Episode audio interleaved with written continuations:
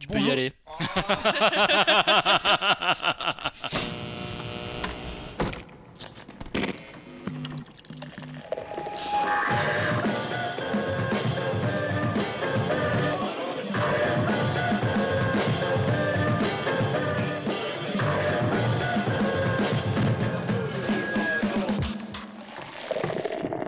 bienvenue dans Happy Hour, l'épisode de septembre, l'épisode de la rentrée. Euh, je suis très heureux d'être à nouveau en compagnie de Jean-Victor, de Marc et d'Alexandre. Je l'ai fait dans l'ordre de la table. Wesh, salut. J'espère que vous allez bien, les amis. Vous avez remarqué, c'est le mec de 40 ans qui a fait wesh quand même. Voilà, ça va être, ça va être un Oh là épisode là. un peu de redémarrage hein, après cet été euh, assez, assez euh, particulier. Euh, on reçoit aujourd'hui Lila. Bonsoir. Bonsoir. Bienvenue, tu es euh, rédactrice sur plusieurs, euh, plusieurs sites et tu euh, participes à un podcast qui s'appelle La Troisième Rangée. C'est cela. euh, qu'on vous invite à aller écouter évidemment. Euh, on a notre petite liste de 10 sujets comme à chaque, à chaque épisode. On parlera ce soir de Agretsuko saison 3, on parlera de la série animée Jurassic World disponible sur... Tintoum. Voilà. On parlera Tu fais de... vachement bien. Ouais, je me suis entraîné. Vous êtes mignon. Euh, on parlera de Little Nemo qui est une bande dessinée, on parlera de l'appel de Cthulhu par Gu Tanabe. On parlera de films avec The Social Dilemma, Blood Machine, Le Diable tout le temps. À retrouver sur différents écrans, tout ça évidemment. On parlera avec Marc du retour de la fran- franchise G.I. Joe. Ce qui, C'est euh, toujours par le mec de 40 ans. un, un- un titre assez mystérieux, on, on a hâte d'en savoir plus. Il est fan de Channing Tatum. On parlera de de, Ninja. de nouveaux médias et de réalité augmentée et on parlera d'une série un peu phénomène aux États-Unis qui s'appelle Zoe's Extraordinary Playlist. Alors pour le phénomène, je ne sais pas du tout. Je n'ai pas cette information. Je, vois passer les- sur les réseaux sociaux tout ça, donc euh, j'ai hâte de, de savoir ce que tu vas nous en dire. Sur les réseaux sociaux américains du coup. Exactement. Formidable. Les réseaux sociaux sur lesquels vous pouvez nous suivre. Évidemment. Alors vous pouvez euh, vous prendre une petite bière, euh, un verre d'eau, un jus d'orange, euh, un café, un whisky, tout ce que vous voulez pour nous écouter, vous mettre dans votre fauteuil préféré. Et nous, on va attaquer cet épisode avec toi, Lila, et on va parler de Agretsuko saison 3. Qu'est-ce que c'est? Alors, Agretsuko, c'est une euh, série qui est diffusée chez nous euh, par. euh. Très bien. Oh, Et putain, dans la je saison. un, un jingle machine. C'est bon, tu pointes vers Jean-Victor, tu sais, voilà. Et, euh, et donc la saison 3 vient de, bar- de débarquer le 27 août. Euh, et Agretsuko, bah, c'est l'histoire de Retsuko. Retsuko qui est un petit pandarou. Parce qu'on est sur une série euh, d'animation. Ah, mais c'est ça. Avec, euh, ok, mais des c'est super kiki. Tout à fait, c'est super kiki, ça a l'air super kiki, c'est un peu le, bah, le, le gimmick de base en fait, c'est que euh, donc euh, Retsuko, ce petit panda roux super mignon, super kawaii, donc elle euh, travaille euh, dans une entreprise, hein, euh, ça fait quelques années qu'elle a débuté sa vie active et elle exerce le passionnant métier de comptable. Euh, Enfin, assistant comptable, on sait pas trop, mais, en tout cas, un boulot bien frustrant avec euh, son boss euh, qui est en tortionnaire. Et pour évacuer toute la frustration qui s'accumule euh, dans sa journée, Retsuko a trouvé un exutoire qui est d'aller chanter du death metal euh, au karaoké. Normal. Voilà, Comme tous les pandarous de France d'ailleurs. exactement. Tu, tu dis ça, mais à la blague, mais tu ne sais pas. Si ça se trouve, Bah quand au, tu vas au, au jardin des plantes. au jardin euh, des plantes, la nuit il se passe des trucs. Hein. C'est dangereux. Je, je suis pas sûre de vouloir savoir euh, de, quoi il s'agit. Euh, en tout cas, voilà. Bon, ça c'est le gimmick de base, euh, le contraste un peu euh, drôle entre euh, son côté Kawaii. très kawaii et, euh, et le death metal. Franchement, c'est marrant deux minutes, mais ça devient assez vite répétitif et euh, bon, on s'en lasse assez vite. Euh, mais finalement, le, le cœur et le vrai contraste de la série, il est pas là-dedans. Il est dans cet aspect justement bah, très, euh, très finalement, enfin, on- si on regarde juste le- les graphismes, etc., euh, ça fait très programme pour enfants, etc. Mm. Alors que, euh, en vérité, la série, elle traite de thèmes très adultes, de thèmes très. J'allais dire générationnels, mais pas tellement. Mais effectivement, tout ce qui est euh, l'entrée dans le monde du travail, le fait de euh, pas s'épanouir, pas savoir ce qu'on veut faire dans la vie, euh, la place de la femme aussi dans la société, en particulier la société euh, japonaise. Et ça, c'est quelque chose que je trouve assez intéressant dans la série, c'est qu'il va y avoir des thématiques qui sont très générales, très universelles. Et il y en a d'autres qui sont beaucoup plus, comment dire, euh, anthropiques, euh, endémiques, enfin à la société japonaise, notamment la question pour elle du, mariage arrangé, euh, des, choses qu'on appelle les, des social mixers, qui sont euh, des, des sortes d'événements qui sont organisés dans les entreprises, euh, qui sont dans des sorties euh, organisées après le travail, dans des Oh, restaurants, des, des, enfin, des bars, pour que les employés euh, puissent se rencontrer entre eux, éventuellement plus si affinité. L'angoisse. Donc voilà, ce genre de choses qui, qui, qui paraît une angoisse pour nous et qui en est une réelle pour Ouais, Retsuko. que au Japon, ouais. Donc, donc voilà. Et euh, bah, globalement, l'idée c'est que euh, dans la saison 1, euh, c'est vraiment euh, Retsuko qui est aux prises avec son patron, avec les difficultés de son boulot et qui se dit bah, j'aimerais bien en fait me marier pour. parce que bon, au Japon, encore aujourd'hui, une femme quand elle se marie, elle a de bonnes chances d'arrêter de travailler. Et donc, elle, son projet, c'est elle veut plus travailler, elle veut se trouver un homme euh, avec- enfin, qui, qui va l'entretenir. panda, en du fait. coup. Un panda ou autre. hein, euh, la, mixité entre espèces euh, fonctionne. tout Ne à soyons fait. pas sectaires. euh, tout à fait. Voilà. Parce qu'il n'y a pas que des pandas dans la Il série. n'y a pas que des pandas Ouais. dans la série, euh, donc elle a des collègues, elle a euh, un un- une femelle fennec, euh, un, euh, un co- un collègue qui je pense est une hyène, qui est amoureux d'elle, mais c'est un amour à sens unique, et euh, enfin plein, plein d'autres euh, collègues comme ça. Tu peux apprendre les animaux avec euh, Retsuko. Donc c'est très bien, mais effectivement à la fin de la saison 1, elle finit avec, euh, avec un panda, un Ah, panda roux. Mais bon, ça, ça se passe pas très bien, rupture, saison 2.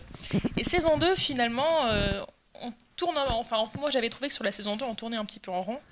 Euh, C'était de nouveau euh, Retsuko qui trouvait l'amour, qui, enfin qui qui cherchait l'amour, qui trouvait un partenaire potentiel avec qui ça se passait bien pendant un moment, et puis fin de saison 2, rupture. Et là tu dis bon, il y a un schéma.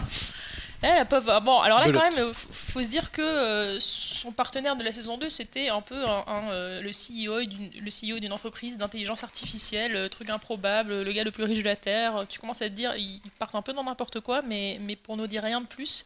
Donc ça fait vraiment un peu gadget. Ouais, C'était de la- surenchère pour. euh, c'était de la surenchère, mais, mais finalement sans, euh, enfin en déclinant pas tellement que ça les, les thèmes euh, principaux. Et on arrive sur la saison 3. Bon, la saison 3, euh, naturellement, euh, Retsuko, elle, a... elle est déprimée parce qu'elle vient de, rompre. Mais euh, finalement, on, arrive sur d'autres objectifs sur, et sur un autre cadre aussi parce que à ce moment-là, c'est le moment où Retsuko va pour la première fois se dire en fait, j'ai pas de but à moi dans la vie. Qu'est-ce que je suis au-delà de son travail? Et on va vraiment s'aventurer en dehors de la sphère professionnelle puisque alors à l'origine pour une sombre histoire de dette à rembourser elle, euh, elle va commencer à travailler en fait comme euh, bah, comptable mais pour euh, une, sorte de, une sorte de groupe d'idoles under- under- underground donc Les voilà, c'est les, ouais, les de- pop stars c'est ça, de, de pop ouais. stars, de chanteuses, danseuses, etc., qui font des concerts dans des, je sais pas, des, des- des endroits un peu glauques, mais qui Dans sont super kawaii, voilà. Et puis, comme on s'en doute, puisqu'elle a cette passion pour le chant, bah, elle va elle-même devenir euh, idol par ce biais. Et en fait, c'est vraiment intéressant, je trouve, cette saison-là, parce que c'est la première fois où on n'est plus sur euh, bêtement cette opposition amour-travail, mais euh, vraiment sur la construction de ce qu'est son sens à elle, de sa vie. Le conflit, il est entre son travail associatif, on va dire, à ce stade, enfin au début de la série, qui devient après, enfin un truc de célébrité, mais, mais en tout cas un travail qu'elle fait euh, par goût, même si au début, bah, c'est pas forcément rentable. Et son travail alimentaire. Et c'est quand même quelque chose qui est beaucoup plus intéressant, qui je pense est peut-être plus en phase aujourd'hui avec nous, euh, avec euh, notre société. Et surtout, ce qui, euh, ce qui change dans l'écriture, c'est qu'on développe beaucoup plus les personnages secondaires. Et notamment euh, bah, le- la hyène qui est, euh, enfin le mâle hyène qui est amoureux d'elle et dont euh, je parlais un peu plus tôt. Bah, ça c'est un personnage qui va prendre beaucoup d'importance, qui va avoir son, propre, son propre arc narratif, alors qu'avant il n'y avait pas vraiment d'arc narratif indépendamment de Retsuko. Là on va vraiment plus voir par d'autres personnages, d'autres problématiques aussi, sortir de, ce cadre bien, bah, bien défini duquel on est parti pour avec ses problématiques liées à la place de la femme, etc. Là, on va suivre un personnage masculin, on va suivre des femmes qui sont plus matures, certaines de ses collègues, euh, qui ont eu leurs propres expériences, leurs propres désillusions. On va aussi explorer ces choses-là. Et en donnant encore comme ça aux personnages euh, secondaires, bah, ça, ça donne quelque chose de finalement beaucoup plus... euh, alors, c'est pas, c'est pas au point d'être choral, mais en tout cas, c'est vrai que c'est, c'est beaucoup plus riche. Ouais, ça nourrit plus le propos. euh. Ouais. Et du coup, euh, tu parlais du fait qu'elle rentre dans l'univers des idols, mais les idols, c'est de la pop euh, un peu colorée et, qui bave. Est-ce que justement, il y a, l'idée de jouer avec elle qui est une fan de heavy metal et qui arrive dans ce monde qui est l'opposé inverse? Bah, tout à fait, parce que bah, le manager de ce groupe d'idoles, euh, enfin, ça décolle pas, euh, ça... lui aussi, c'est son boulot, enfin, c'est pas son vrai boulot. Euh, et il est un peu désespéré, euh, il fait un peu n'importe quoi, et il se dit il faut qu'on trouve un truc pour se démarquer. Et c'est à ce moment-là qu'en fait il découvre, mais euh, par hasard, parce qu'elle l'a bien sûr euh, caché à tout le monde, il découvre que bah, sa petite comptable là, bah, euh, en fait elle chante du death metal euh, au karaoké du coin. Ce qui est toujours euh, utile. ce qui est toujours utile. Et vie, ouais. il se dit, on a une nouvelle chanson. Euh, euh, il réécrit la chanson et il dit bon bah maintenant ça va être Retsuko qui va être notre chanteuse et qui va chanter du death metal. Et c'est à partir de ce moment-là que euh, bah, ça passe juste des petits trucs dans un dans une cave avec les trois mêmes fans qui reviennent à tous les concerts à quelque chose qui va progressivement prendre de l'ampleur mais aussi interroger Ratsuko bah, par rapport à toutes ces problématiques que peuvent être la célébrité, qui est parfois difficile effectivement à porter. Est-ce que, est-ce que du coup, euh, tu sais si c'est un, un phénomène au Japon C'est sur Netflix en France, mais du coup, Ouais. c'est un. Alors, je t'avoue que je connais pas exactement la situation au Japon parce que c'est assez confus pour moi parce que il y a au Japon une autre série, mais qui est euh, qui est pas découpée pareil, c'est le même personnage, Euh, mais je crois que c'est des, des épisodes d'une minute ou des choses comme ça, un peu des des petites capsules. Euh, je suppose que la, série, euh, elle est, euh, la série Netflix telle qu'on la connaît, elle est disponible au Japon. Mais le phénomène au Japon, il est au-delà, il est dans d'autres formats. Euh, je, je crois que c'est. C'est notamment une peluche en fait. Ouais, voilà, c'est ça, euh, une mascotte. euh, Comme, comme beaucoup de trucs au Japon, c'est souvent euh, sur plein de supports. Et là, euh, c'est à la base, c'est une mascotte. Ouais, C'est la question que j'avais Donc, posée. ils ont d'abord créé le personnage sous forme de mascotte, Ouais. et puis derrière, ensuite, ils ont commencé à imaginer des choses dessus. Parce que ça, d'après ce que tu racontes, alors moi j'ai pas vu la, la série, mais ça a l'air d'explorer, ou en tout cas des- c'est de travailler un peu sur les problématiques de la société japonaise. Effectivement, ils sont sur le, le travail, les vies privées, etc. Et puis la vie qui est hyper carrée là-bas, faut pas que ça dépasse. Et du coup, ça a l'air, ça a l'air d'être un, enfin, un peu plus ancré dans le côté social des choses que la plupart des, des mangas ou des dessins animés japonais qu'on voit, qui sont un peu, euh, euh, qui peuvent partir dans plein de directions Ouais. absurdes ou d'action ou de choses comme ça. Il y a de l'absurde quelque part dans la proportion que peuvent prendre certains scénarios. Bah, elle qui devient une idole ou euh, bah, son, son copain de la saison 2 qui se révèle être, euh, être euh, Jeff Bezos, quoi. Ou, euh, ou, ou qui vous Marc voulez, ou- Z. Voilà. Mais, mais au-delà du fait que oui, ça prend des proportions un peu, un peu démentielles, finalement, ça reste très terre à terre dans les sujets que ça aborde, dans la façon dont ça va aborder. Enfin, ça l'aborde toujours à travers des personnages aussi qui sont très colorés, qui sont un peu loufoques et qui vont toujours rendre ça. euh, Oui, t'as l'emballage très mais, pop. euh, euh, Il y a des thématiques comme le harcèlement au travail, euh, des, des choses comme ça qui, qui sont assez lourdes et surtout qui sont très concrètes en fait. C'est pas une série euh, pour le très jeune public. Quoi. Donc c'est pas une, malgré les apparences, c'est- pas une série pour le très jeune public. Je pense que c'est une série qui s'adresse à des gens qui ont à peu près l'âge de l'héroïne, c'est-à-dire elle a 25 ans, Retsuko, euh, au début de la série. Donc je pense que c'est vraiment pour cette génération-là, ces gens qui sont, euh, on va dire, entre 20 et 35 ans, euh, voire même un peu plus, hein, mais euh, enfin aujourd'hui avec les modèles aussi économiques euh, d'entreprise, etc., qui ont changé. Où on est sur bah, souvent des carrières beaucoup plus incertaines.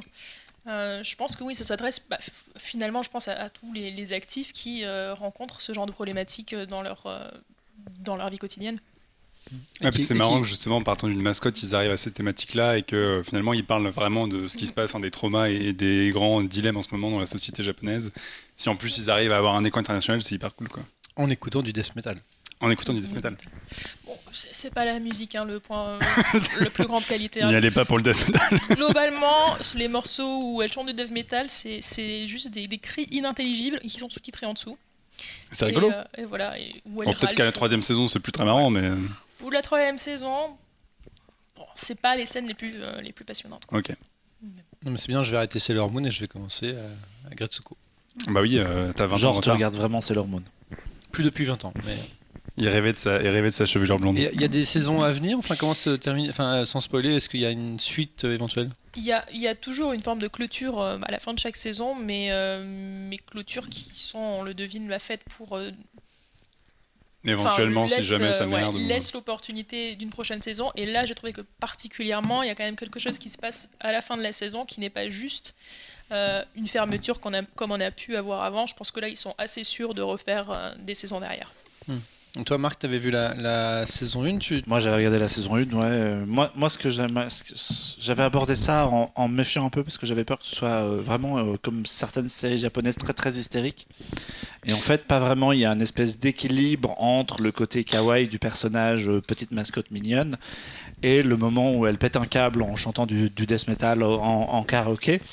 Et très paradoxalement, j'ai trouvé ça presque apaisant dans la première saison.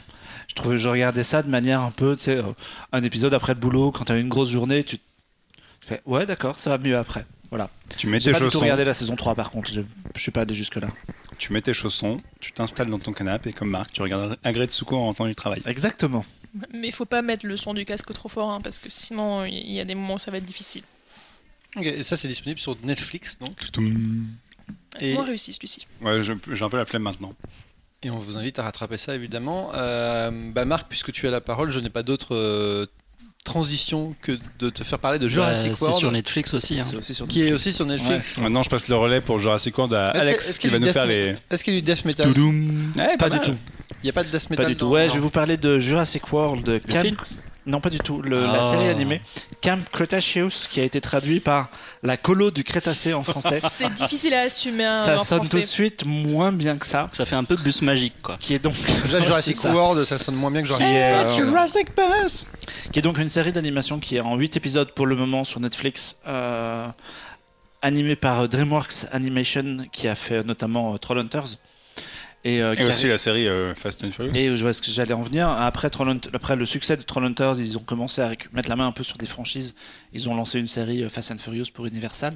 Universal a prolongé en leur filant euh, Jurassic World Camp Cretaceous. Et donc, en gros, ce que ça raconte, ça raconte l'histoire d'une bande de gamins qui est envoyée dans une colonie qui est à l'extrémité de l'Isla Nublar, euh, donc l'île de Jurassic Park et Jurassic World. Ça se passe un tout petit peu avant l'ouverture du parc. Et eux sont, sont un groupe de 5 ou 6 gamins. Et ils sont envoyés en tant que témoins, en fait, comme pour tester le, le camp de vacances, dans une ambiance qui est vraiment très très différente de celle du parc, le parc qu'on ne voit d'ailleurs quasiment jamais. On va envoyer euh, une colo de vacances pour tester un parc avec des dinosaures. L'idée est un peu chelou quand même. Bah, L'idée, c'est de dire, euh, on en, si on en fait un parc d'attractions, on pourrait complètement en faire une colo de vacances, un peu comme, je sais pas, euh, Disneyland. Il y a aussi des à côté avec le- les trucs nature, le parc Ah, de ok, croquettes. c'est comme si tu faisais un colo dans, une, une colo dans un zoo. Oui, voilà, c'est exactement comme tu vas faire une colo dans un zoo. Ils sont censés avoir, dans les premiers épisodes d'ailleurs, on les voit avoir des petites activités. Ils font de la tyrolienne, ils sont censés faire du kayak, on les emmène dans un laboratoire et tout est Ah, amené. Ça de- a vraiment l'air bien, comme quelque Non, mais chose. tout est, tout est. euh, je vais y venir. En fait, la, la logique du truc, c'est que le, sur les 8 épisodes, il commence d'abord par présenter la colo comme une colo, donc avec des activités qui, qui ont l'air comme ça de prime abord un peu chiantes, mais qui sont complètement logiques par rapport au contexte. Et ensuite, en fait, les, les, les événements de la série vont rejoindre les éléments du film Jurassic World, le film de Trevorrow, Euh, et en fait, ils vont se, les gamins vont se retrouver euh, pris au piège, abandonnés tout, au, tout en haut de l'île. Euh, ils ont croisé le fameux Indominus Rex qu'on qu'on voit dans le film et un autre dinosaure. ah, donc et- ça, ah, ça commence avant le film et ça après commence ça se passe ça- pendant ça- le film. L'action se déroule en parallèle de, du premier Jurassic World jusqu'à euh, jusqu'à l'évacuation par bateau. Alors ils, ils ont l'idée, je trouve assez intelligente, de s'éloigner du film, de pas chercher à montrer trop de scènes du film.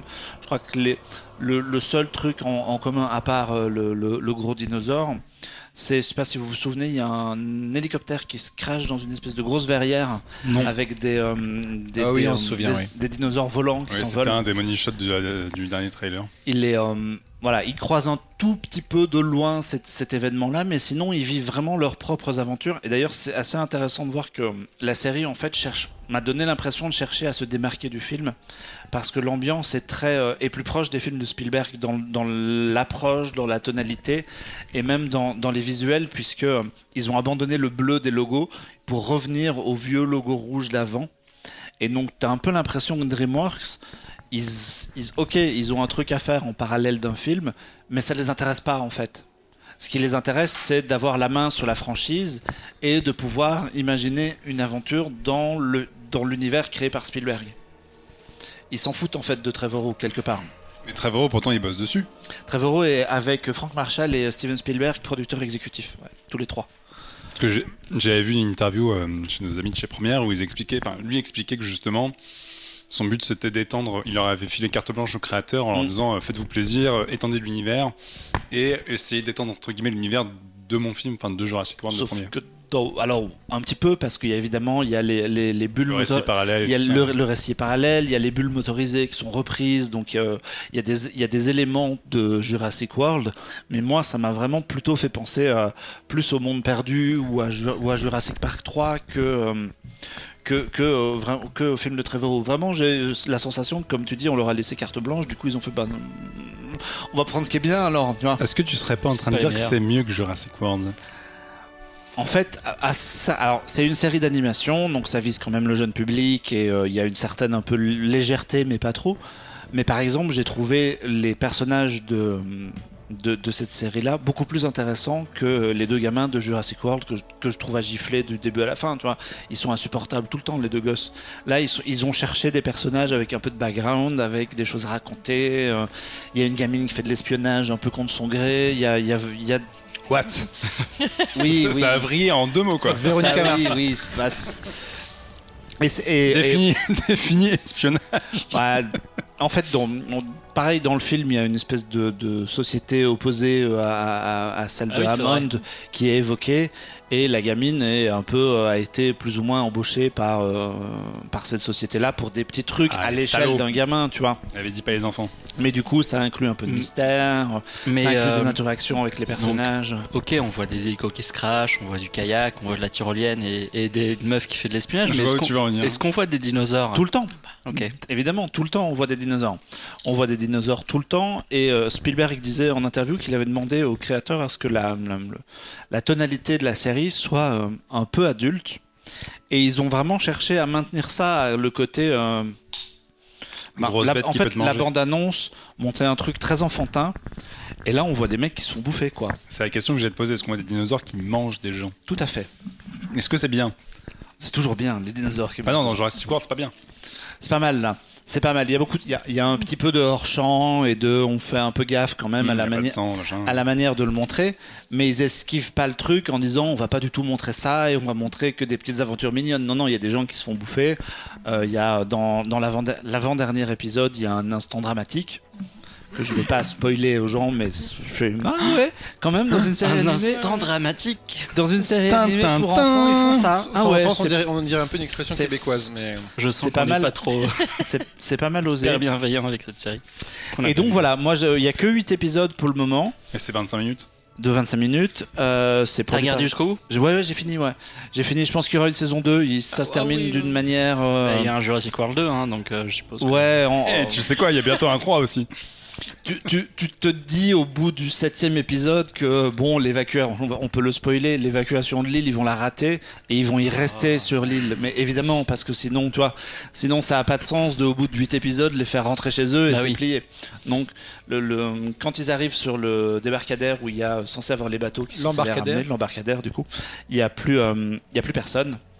Et la série se termine un peu là-dessus, en C'est mode. ça euh, l'instant dramatique. Attends, Non, non, il y a autre spoilé, On a spoilé, bâtard. Et du coup, c'est cool. Euh, qu'est-ce que dans mes petites notes, j'ai aussi noté que dans, dans les dans les non réalisateurs, et je pense que ça participe un peu au délire, il y a Dan Riba qui a réalisé euh, quelques épisodes. Dan Riba, c'est le co-créateur de Batman Beyond, qui a fait tout un tas d'épisodes de Justice League. Donc, on est quand même bien. sur un niveau d'animation et de réflexion un peu adulte qui qui se pose là. Et donc, ouais, c'était Mais assez euh, attends, ah, avant de conclure, moi j'avais j'avais vu j'avais vu la bande annonce. Qui Et était quand. Qui même pas très bien. en fait. C'est moche.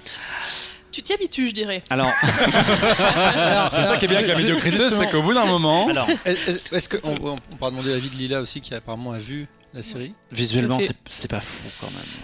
Puis c'est vrai que moi, enfin, je, je bosse dans l'animation 2D, donc déjà de base, la, la 3D, c'est un peu difficile pour moi.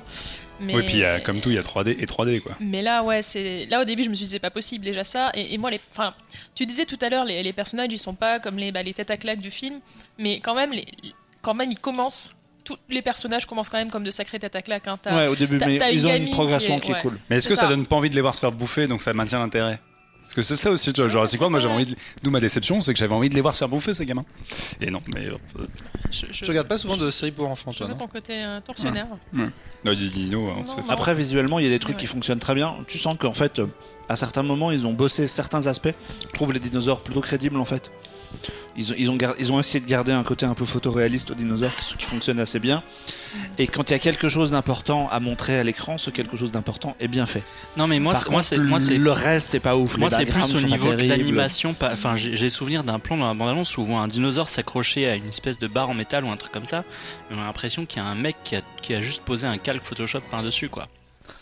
Et moi, c'est la question Alors- que j'avais posée sur. Parce qu'il y a l'animation, genre le rendu de l'image, euh, la texture, les effets de lumière, et il y a la fluidité des mouvements Oui, et ça. tout ça, quoi.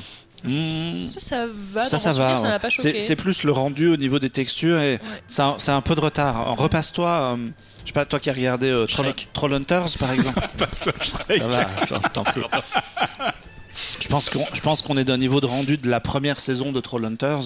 Parce que Trollhunter, en fait, il compensait ça, c'est que c'était pas folichon visuellement en termes de rendu, mais les personnages bougeaient vachement bien, les scènes de combat, les chorégraphies étaient cool. Enfin, Là, ça va. ça bougeait Là, bien, ça en va. fait. Mais oui, le, le rendu. Moi, c'est le rendu qui m'a un peu. J'ai un peu bloqué sur le rendu. Ouais, J'ai c'est- bloqué. C'est plus texture, etc. Mais après, Ouais. c'est- pas raide non plus, quoi. Ok. C'est- Il y a vraiment, il y a- il y a- voilà, mais l'animation est cool. L'autre truc, moi, qui m'a un peu euh, fait tiquer, c'est que euh, ils ont cherché l'inclusivité au niveau des Ouais. personnages et Ça se euh, voit. ça se voit. C'est les bus magiques, quoi. Parce qu'en fait, le, Ça, le, héros, euh, res- le, le- le gamin principal ressemble à Miles Morales Ouais, dans euh. Spider-Verse.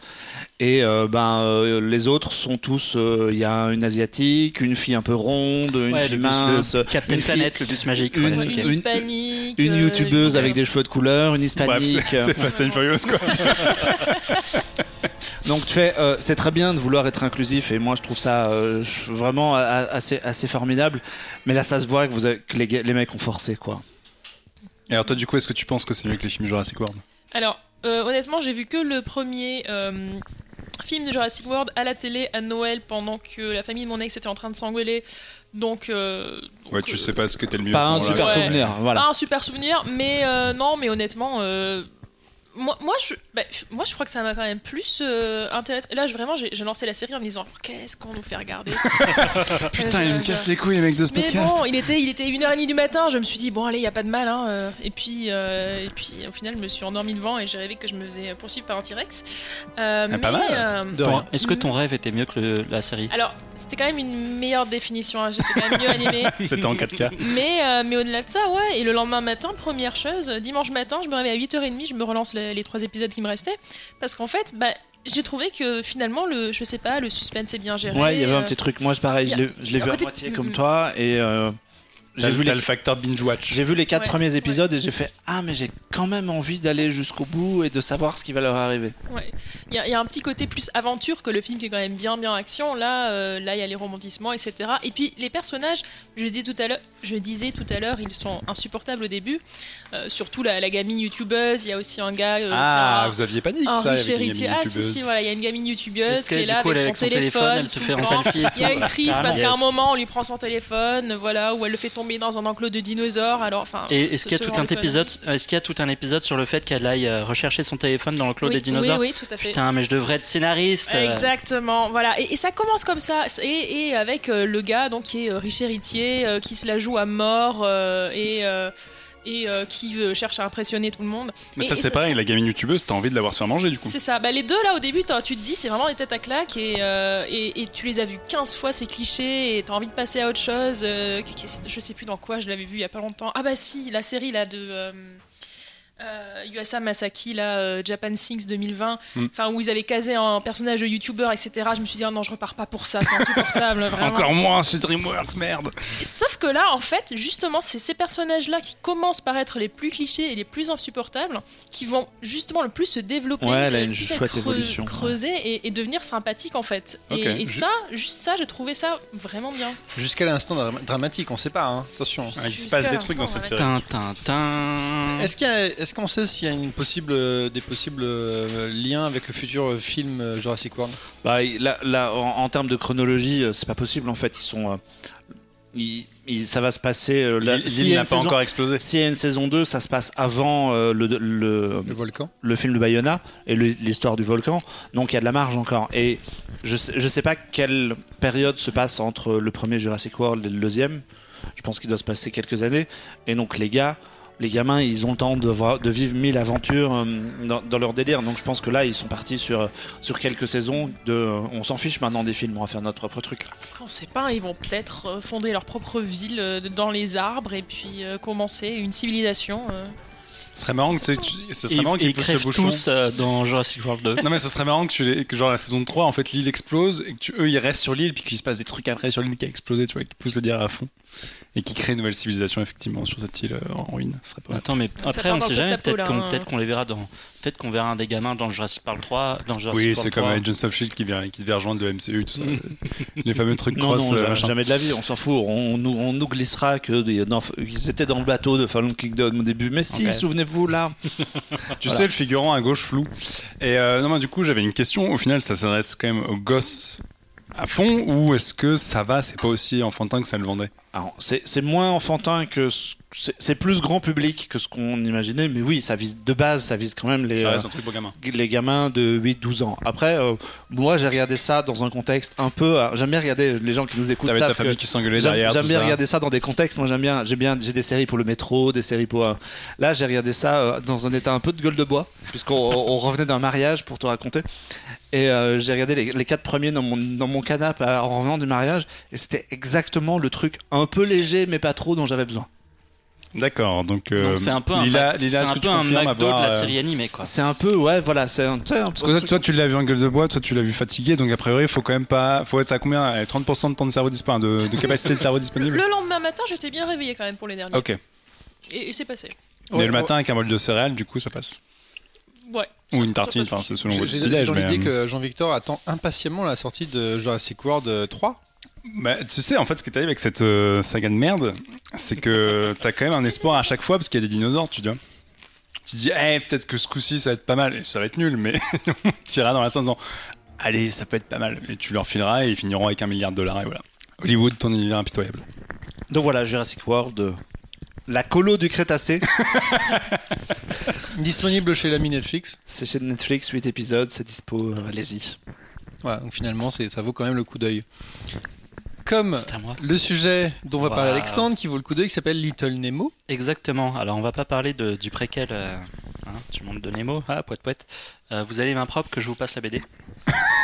Ouais, ouais. Bon, Dans le respect Chers auditeurs, on n'a pas encore inventé le service. Du coup, on est tous peu en train de manger des chips. Non, mais bien sûr.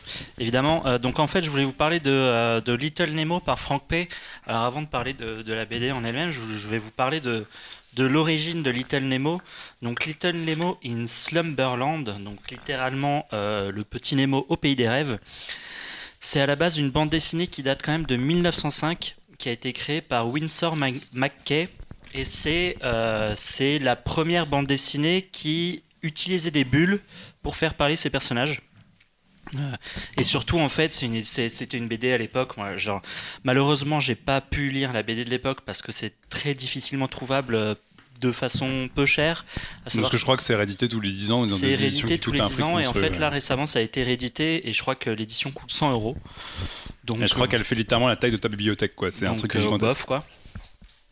Et euh, donc j'ai jamais lu malheureusement le- les, les premières éditions de, de Little Nemo, même si euh, c'est extrêmement réputé.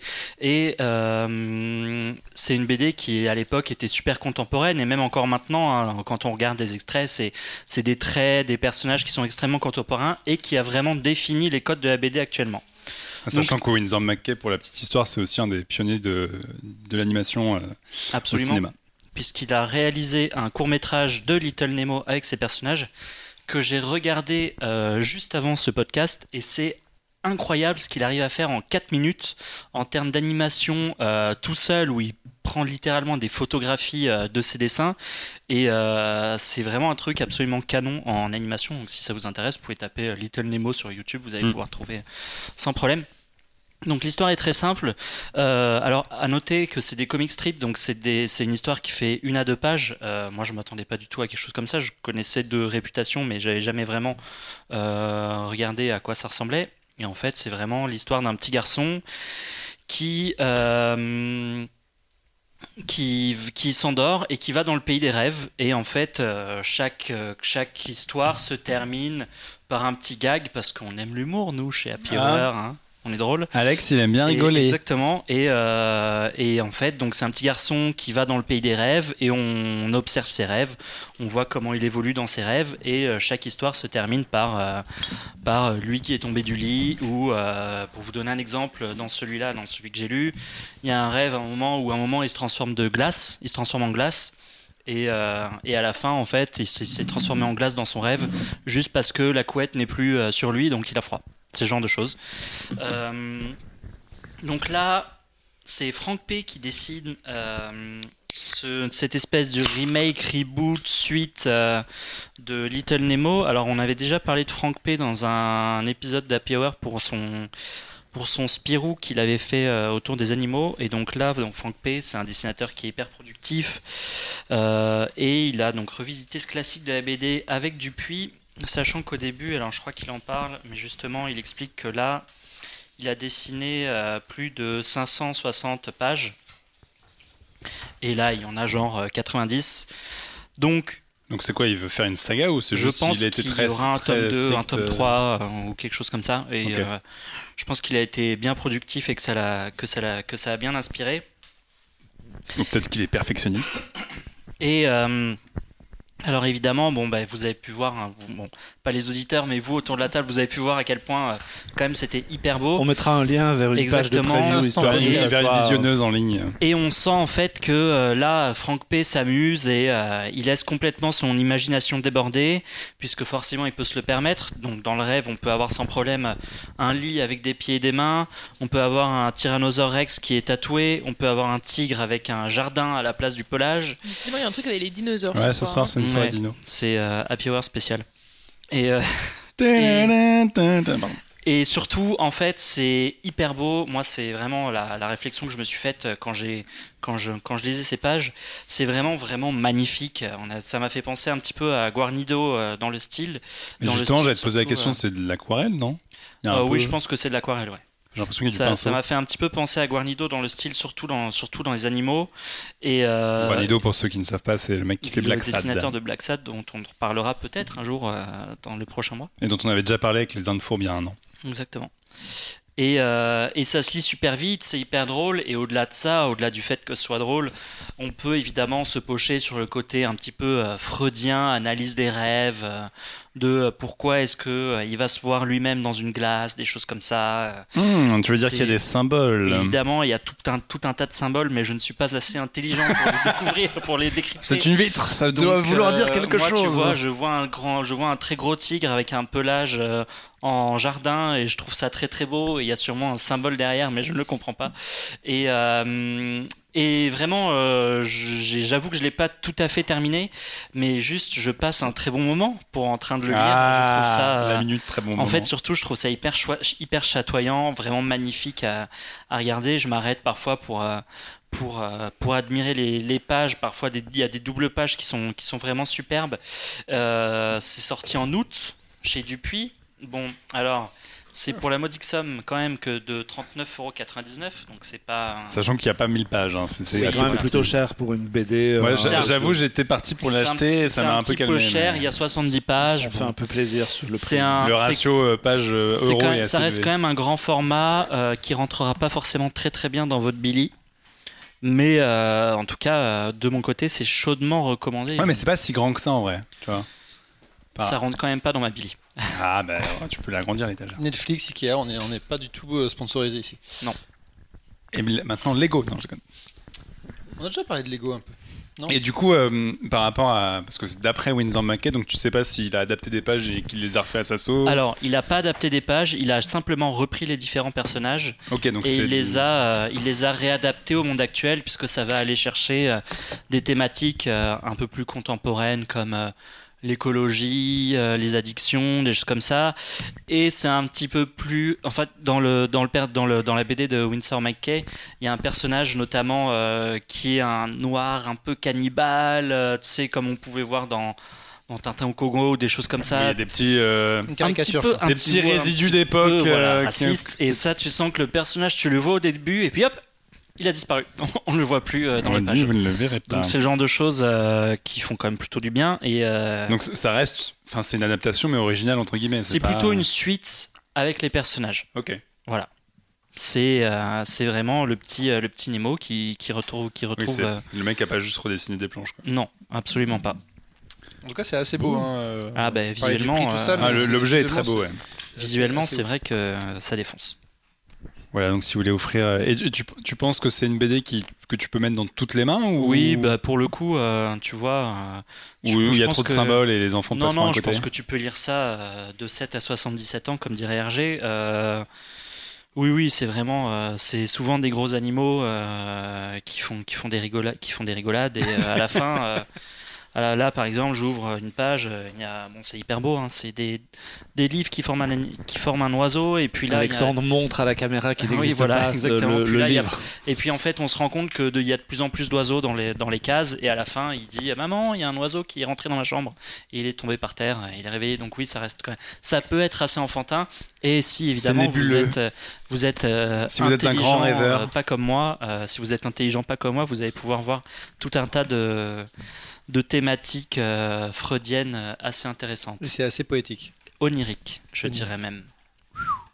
C'est beau. Est-ce que j'arrive à enchaîner sur Onirisme et sur euh, Cthulhu? Tu peux. Tu, oui, tu penses que c'est tu la- peux Alors c'est le penchant très dark de l'onirisme, mais euh, c'est jouable. Euh, Ça reste l'imaginaire. Hein. Voilà, on va parler. Alors ça c'est une cartouche, mais On va passer d'un imaginaire à un autre et on va parler de l'appel de Cthulhu. pour un, une- une- un autre format euh, bande dessinée. Que Ouais, déjà je, je en- me suis révolutionné. euh, je crois que c'est la, même pas, je crois, c'est sûr. C'est la première fois dans Happy Hour que je parle non pas d'une BD, non pas d'un comics, mais d'un manga. Manga. Ce qui est mine de rien le format de bande dessinée le plus lu au monde, donc ce n'est pas rien et je le découvre seulement maintenant, c'est formidable. Euh, mais oui, je vais parler euh, pas de n'importe quel manga, puisque je vais parler d'une adaptation de, de notre ami euh, Howard Philip Lovecraft. Euh, donc H.P. Lovecraft, qui est, je ne sais pas si j'ai besoin de le présenter, mais pour quelques personnes peut-être, qui est un auteur euh, américain du début On du a déjà parlé 19e de siècle. Lovecraft dans le, dans le podcast. On en a déjà parlé, ouais, mais c'est toujours bon de le rappeler, et qui est en gros l'un des plus grands auteurs américains et euh, occidentaux de, de fantastique. C'est quelqu'un dont l'influence est absolument monstrueuse, puisque euh, vous avez peut-être en- déjà entendu parler de du mythe de Cthulhu ou de, des montagnes hallucinées notamment.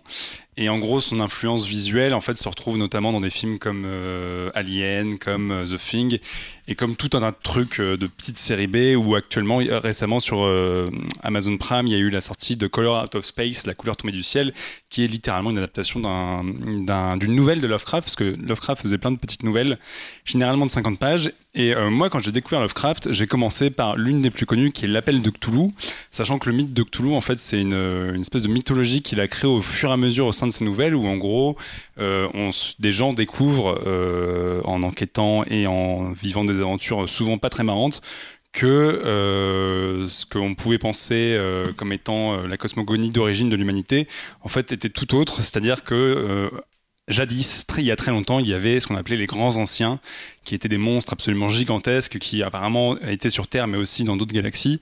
Et l'appel de Cthulhu fait partie de ces nouvelles-là, puisque c'est l'histoire euh, d'un anthropologue qui euh, a une perte dans sa famille, et en fouillant les affaires, je crois que c'est son oncle, euh, en fait, il commence à se rendre compte que son oncle avait récupéré plein de documents autour de, de- de ce qui semblerait être un monstre appelé Cthulhu. Et il va enquêter là-dessus, et donc il va euh, en fait tomber sur plein de, récits, il va tomber sur des journaux, sur des manuscrits scientifiques, etc. Et il va se rendre compte petit à petit qu'en fait ce truc-là existe. Euh, L'appel de Cthulhu, donc c'est Vraiment, généralement, quand on veut commencer Lovecraft, c'est la pièce par enfin, l'œuvre par laquelle commencer parce que c'est une toute petite nouvelle, je crois que c'est même pas 50 pages. Il y a tout le style de Lovecraft dedans. Et c'est euh, d'une efficacité absolument incroyable. Et c'est vraiment le mec pose une mythologie en 50 pages. Et du coup, euh, c'est pas forcément, enfin c'est pas de la nouvelle dont je voulais vous parler aujourd'hui, mais vient de l'adaptation en manga, puisque depuis quelques années, il y a un mangaka euh, qui s'appelle Gu Tanabe euh, qui s'est mis en tête d'adapter en manga plusieurs œuvres de Lovecraft. Il a fait Les Montagnes hallucinées, qui est la- la la- l'œuvre la, plus réputée et l'une des plus longues de Lovecraft, en deux tomes. Il a fait la fameuse couleur tombée du ciel. Il faut savoir que c'est malin parce que la couleur tombée du ciel, ça parle notamment d'une couleur qui est euh, qui sort complètement et qui est totalement inédite, qui sort du spectre visible par l'œil humain. Forcément, Gutanabe il dessine en noir et blanc, donc il a aucun problème à faire une couleur qui n'existe pas, contrairement au film. Ou euh, il a aussi fait dans l'abîme du temps et il a un autre projet puisque bientôt il va continuer avec le cauchemar d'Innsmouth. Enfin bref, le mec est dans une lancée d'adaptation de Lovecraft et donc là, euh, il y a deux semaines seulement chez nous, euh, est donc sorti l'appel de Cthulhu. Euh, pourquoi je voulais parler de cette pièce-là, enfin de cette adaptation-là et pas des autres? Bah, Parce que c'est vraiment pour moi la pièce fondamentale de Lovecraft. J'en ai lu. J'ai en fait j'ai eu toute une période où je me suis mis à, me dire il faut que je lise Lovecraft parce que c'est un mec hyper important pour l'imaginaire fantastique d'horreur notamment et euh, euh, en fait en lisant du Lovecraft tu te rends compte qu'effectivement énormément de choses qu'on peut apprécier au cinéma j'ai cité les plus connus avec Alien et The Thing mais il y en a partout en fait viennent de ce mec là et euh, ce qui est hyper intéressant avec Lovecraft et l'une des raisons pour laquelle il n'a jamais été adapté directement ou très rarement euh, c'est qu'en fait c'est quelqu'un qui avait une écriture hyper euh, hyper littéraire dans le sens où il adorait dans l'esprit de ses personnages, il adorait euh, essayer de décrire l'indicible et l'indescriptible, ce qui évidemment avec des mots euh, peut passer, mais quand il faut les mettre en forme, c'est tout de suite plus compliqué. Et donc rien que ça, en fait, le transposer sur un autre support, c'est assez chaud. Euh, et l'appel, nota- notamment la structure narrative de l'appel de Cthulhu, bah, c'est quelqu'un qui lit en fait, qui lit des coupures de journaux, qui lit des, journaux, un journal de bord, qui lit des manuscrits scientifiques, etc. Et donc toute l'œuvre passe par des écrits, donc en texte ça marche très bien. À faire en image, c'est tout de suite plus compliqué, et il s'en sort assez bien. Euh, et euh, en fait, ce qui est très fort avec Gutanabe, c'est que, bah, je l'ai dit, il joue, enfin, il, il dessine en noir et blanc. Et c'est un mec qui masterise absolument euh, le travail d'ambiance et le travail euh, bah, d'atmosphère et de. En fait, ses pages sont assez creepy très vite. Il arrive vraiment à, à synthétiser l'ambiance générale, l'état d'esprit des personnages, etc. Alors évidemment, il y a une perte de lecture par rapport à l'œuvre d'origine parce que ce qui est fou euh, dans l'écriture de Lovecraft, c'est que vraiment vous êtes dans la tête des persos qui sont tous totalement flingués et enfin qui, de- qui deviennent flingués au fur et à mesure et qui notamment ce qui est génial dans l'appel de Cthulhu c'est que c'est quelqu'un qui se retrouve face à des histoires de statuettes cheloues face à des histoires de, de, de, culture euh, indigène qui pètent un câble et qui se mettent à célébrer des trucs pas possibles etc et lui il arrive avec un esprit très rationnel très cartésien et petit à petit en fait il commence à glisser et à se rendre compte que tout ça existe. Et donc tu vois en fait l'espèce de tomber vers la folie parce que le mec d'un seul coup devient parano parce qu'il pense que personne ne va le croire et qu'en fin de compte ce truc là qu'il lui-même pensait être une énorme connerie bah, s'avère réel. Forcément euh, en termes de traitement psychologique le manga euh, même s'il y a des bulles euh, enfin c'est pas des bulles d'ailleurs mais s'il y a des, des, parties de texte dans l'esprit du mec tu perds vachement ça. Mais ce que tu perds en finesse psychologique tu le gagnes en spectacle parce que mine de rien dans, l'œuvre d'origine il y avait quand même deux trois scènes assez assez impressionnantes et c'est parce qu'il découvre notamment des terres euh, pas possibles. Bah, notamment, euh, si vous avez vu ce très bon film qui s'appelle Prometheus, ça fait, euh, ça fait très Cthulhu, ça fait très Cthulhu et, C'est vachement bien. et ça fait très, euh, Il y enfin en a c'est un un- qui aime bien ici. hein, c'est très. Lovecraft aussi. Mathieu est au premier degré. On pense aussi à ce film de début d'année avec Vincent Cassel euh, et Kristen Stewart qui était un peu Lovecraftien dans le- Ouais, Underwater, carrément la fin de, bon, on spoil un peu, mais Underwater terminait dans un truc en termes de production design qui était très Cthulhu justement, ce qui était une des très bonnes surprises du film. Et euh, La bonne surprise du film. hein. Ouais, ouais, mais moi j'étais tellement content de voir ça au cinéma, ça m'a fait le film en fait. Mais euh, bref, on a spoilé euh, Underwater si vous l'avez pas vu, voilà, c'est Alien sous l'eau avec Toulouse à la fin, donc c'est sympa. Euh, mais en fait, du coup, il y a, y a- cette idée de, justement pouvoir profiter de l'aspect un peu spectacle et un peu action, c'est un grand mot, mais voilà, mettre en image justement euh, un, un univers qui est, quand même très marquant et qui surtout est très chaud à adapter parce que, euh, encore une fois, dans, l'écriture et euh, dans la construction, c'est toujours cette idée qu'on parle d'une architecture, de, culture et d'être qui correspondent à rien de ce qu'on connaît sur Terre. Et euh, Lovecraft est un génie pour avoir réussi à mettre ça sur le papier. Le mettre en image, c'est chaud. Et c'est en fait la réussite de Gutanabe depuis le début. Et sur il y arrive encore. Alors certaines j'ai eu euh, quelques échos de certaines personnes qui trouvent que le Cthulhu est pas aussi bien que d'autres trucs parce que c'est une des pièces les plus adaptées. Et donc le monstre de Cthulhu avec sa tronche, avec des tentacules et tout, c'est un des trucs qui a été le plus illustré chez Lovecraft. On avait parlé notamment de la- l'adaptation, euh, enfin de la- l'adaptation de la nouvelle avec des illustrations de de Florent, euh, de Béranger. Béranger. Béranger. Et, euh, et à l'époque, j'avais dit que moi, justement, en fait, le principe de lire la nouvelle avec des illustrations, ça me faisait un peu chier. Là où l'idée de. Enfin, là où ça me plaît avec Gutanabe, c'est que vraiment, il le transpose complètement dans un médium visuel. Donc, il. Enfin, il réorchestre un peu la narration, il rajoute deux trois trucs, il enlève deux trois trucs, donc vraiment il en fait un récit visuel. Et euh, de ce point de vue-là, c'est assez réussi. Il y a notamment une scène en mer où dans, l'appel de Cthulhu, à un moment, on suit un journal de bord euh, d'un équipage euh, sur un navire à voile, et d'un seul coup, en fait, ils voient un bateau arriver sur eux avec des fous furieux qui commencent à les attaquer, euh, et ils vont comprendre après, après pourquoi. Et notamment ce chapitre-là, parce que c'est en, en sept chapitres, ce chapitre-là est dingue parce qu'il y a vraiment cette idée de mecs qui sont confrontés à la folie de la façon la plus directe possible. Et le mec arrive à faire passer ça, notamment dans son jeu de contraste. Il y a aussi l'idée de, parfois les pages, bah, du, les pages sont blanches et il y a des trucs en noir dessus. Et des fois il inverse ça, des fois tu as des pages en noir avec du dessin en blanc dessus. Et en fait tout ça est vraiment, il y a vraiment cette idée de comment est-ce que visuellement je traduis le délire de Lovecraft et euh, l'atmosphère de Cthulhu.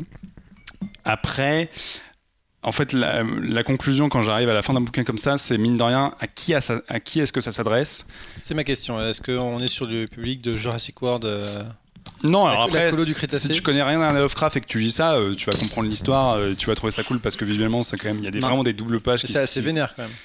Alors c'est pas gore, si c'est la question que tu veux poser. C'est pas, il y, a- deux trois trucs un peu visuels, mais c'est pas une BD euh, gorasse. Tu vois pas des gens se faire déchiqueter dans tous les sens. Il y a deux, enfin c'est un peu l'idée de comme Alien, tu vois les mecs qui sont incrustés dans les murs avec des espèces de slime et de, trucs chelous sur la tronche, mais il y a, y a pas de, c'est c'est pas euh, c'est pas chirurgical dans le sens où tu vois des gens se faire décomposer. Mais il y a, c'est malsain en fait. L'univers de Cthulhu et l'univers de Lovecraft en général arrivent toujours à t'amener dans euh, en fait l'idée principale chez Lovecraft qui rend le truc passionnant c'est que tu fais toujours face à l'inconnu. Et l'inconnu fait peur etc donc voilà. Et, euh, et il a réussi à mettre ça sur papier. Et là Gutanabe il arrive à rendre ça crédible sur le papier euh, visuellement. Donc c'est assez balèze. Après ouais pour revenir à la question c'est je me dis moi je trouve ça cool parce que j'adore Lovecraft c'est une de mes pièces préférées et je trouve ça sympa de la retrouver sur le papier. Après ça n'a jamais l'impact qu'a la nouvelle d'origine qui vraiment je vous conjure de la lire. C'est vraiment ça se lit en en même pas 30 minutes parce que c'est 50 pages, ça se lit super vite. Et euh, en fait, en lisant ne serait-ce que cette nouvelle, vous allez réaliser l'impact monstrueux que ce mec a enfin, ce que ce mec a eu, et ça peut que vous conforter dans l'idée éventuellement de lire d'autres trucs de Lovecraft, parce qu'il a fait plein de nouvelles et elles sont toutes bien. Et, euh, et je voulais en parler aussi parce que, alors je ne l'ai pas vu, mais il y a la série Lovecraft Country qui vient de sortir euh, sur OCS en France et sur HBO aux États-Unis. Ouais. Et, euh, et donc voilà, le Lovecraft de Lovecraft Country, c'est bien celui-là dont on parle. Donc c'est une nouvelle preuve de combien ce mec, en fin de compte, est toujours aussi influent aujourd'hui. Et, et c'est l'occasion de, de- de revenir un petit peu à la base et au, au monomythe d'origine. Donc c'est toujours intéressant. Très bien. Est-ce qu'on a, des fans de Lovecraft vous avez de des fans de, créatures avec des tentacules? J'ai toujours pas lu euh, le livre que tu m'as que tu m'as prêté. En plus, euh, je crois que c'est l'appel de Cthulhu que je t'ai Pour le coup, oui, et c'est vraiment super court. Mais euh, Ça tient dans alors, sa pas poche. d'excuse. en- non, pas du tout. En feuilletant euh, ça, j'ai l'impression par rapport au public, c'est un peu plus adulte que la majorité des mangas qu'on trouve en librairie. Alors, je suis pas forcément hyper au point sur les termes, euh, sur les dessins. Après, les, après, les trucs mangas, il y a ça, tout, mais- hein, tu vois, c'est comme les BD euh, franco-belges. euh, hein. Ils ont, ils ont toute une branche de récits hyper horrifiques. euh, et alors, je sais pas si ça s'inscrit, euh, enfin, si les, les, les grands lecteurs de manga d'horreur, euh, je sais pas s'ils trouveront que ça c'est dingue ou, euh, ou que c'est soft par rapport à ce qu'ils lisent pour le coup. Après, est-ce que c'est pas juste euh, l'auteur qui est un gros fan de de Lovecraft et qui Ouais. euh, et qui se fait un, un petit kiff depuis plusieurs tomes quoi. Bah, en fait, ça, ça part de là, c'est-à-dire que j'ai lu une interview de lui où le mec expliquait qu'à la base, dans les années 2000, je crois en 2005-2006, il connaissait pas du tout Lovecraft et il avait demandé à son éditeur euh, de lui fournir des nouvelles d'horreur parce que lui, il voulait faire des récits d'horreur, mais en fait, il avait pas envie de les écrire. Enfin, il avait pas envie de partir de zéro, ça le faisait un peu chier. Et c'est son éditeur qui lui dit Tu connais H.P. Lovecraft? Et il a fait non. Et le mec, en fait, il a commencé à lire ça, il a pété un câble et il s'est dit Je vais tout adapter. Donc, euh, donc il est parti là-dedans et en fait, ça cartonne notamment chez nous. Bah, c'est. Euh, les éditions, c'est Kiun qui font en plus des beaux bouquins parce que les, euh, cu- faux- faux ah ouais, le- le- la euh, couverture est en faux cuir. Et là, pour le coup, manuscrit, le, le- bah, ils ont, ils ont, ils se sont dit, on va essayer de faire des, des petits Necronomicon parce que le ils fameux Necronomicon, ça vient de Lovecraft. Et donc, ils ont, là, en plus, la, la BD, alors, chaque BD a une couleur particulière. Le, les Montagnes hallucinées, c'était une couleur cuir euh, un peu marron classique. Euh, la couleur tombée du ciel, c'était violet. La- le- dans l'abîme du temps, c'est en gris. Et là, pour que vraiment ça pète dans les rayons, la BD est toute rouge. Alors, est-ce qu'on est sur rouge ou écarlate Parce qu'en ce moment, c'est Ouais, un petit rouge sans écarlate. Ouais, là, la luminosité Super pas rouge, rouge chez nous. mais- super rouge ou écarlate. Euh, ouais, rouge écarlate qui, qui, qui nous donne envie de rester confiné. Mais non, c'est du rouge bien pétant, donc ça, ça se démarque bien dans les rayons. Et, euh, et de toute façon, en, en France, c'est vachement. Enfin, il y en a un qui sort par an parce que c'est un truc qui cartonne, parce qu'il y a le label Lovecraft et parce que c'est très, très bien adapté. Et notamment les spécialistes de Lovecraft qui en bouffent dans tous les sens, que c'est vraiment un. En fait, Lovecraft est à moitié dans le domaine public, donc il y a plein d'éditeurs qui s'amusent à rééditer des nouvelles, et on en avait déjà parlé avec les montagnes hallucinées.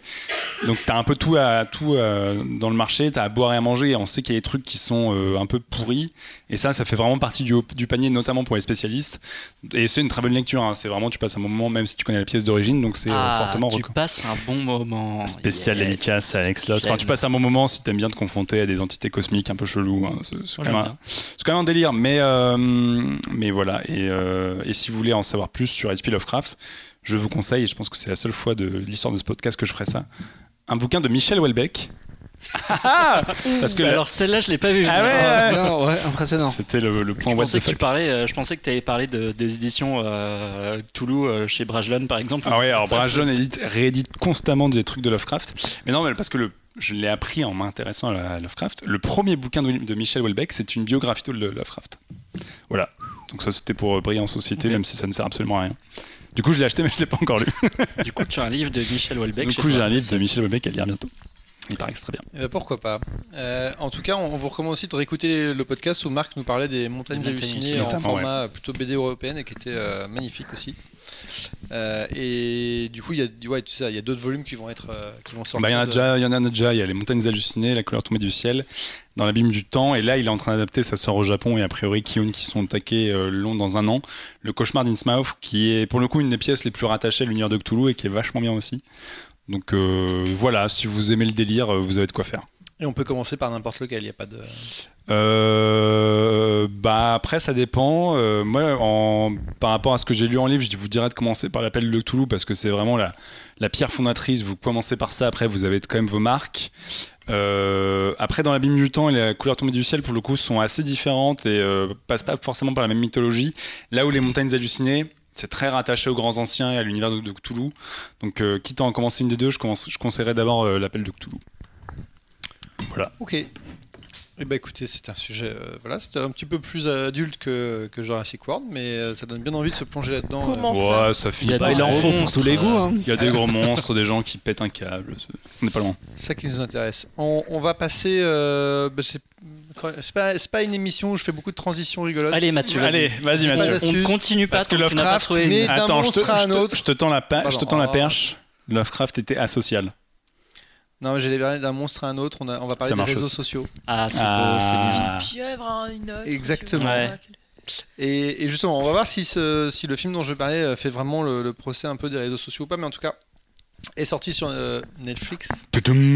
C'est la rentrée, on parle beaucoup de Netflix, hein, parce qu'on aime bien parler de Netflix, donc euh, voilà, on parle de Netflix et euh, le, le terme revient souvent.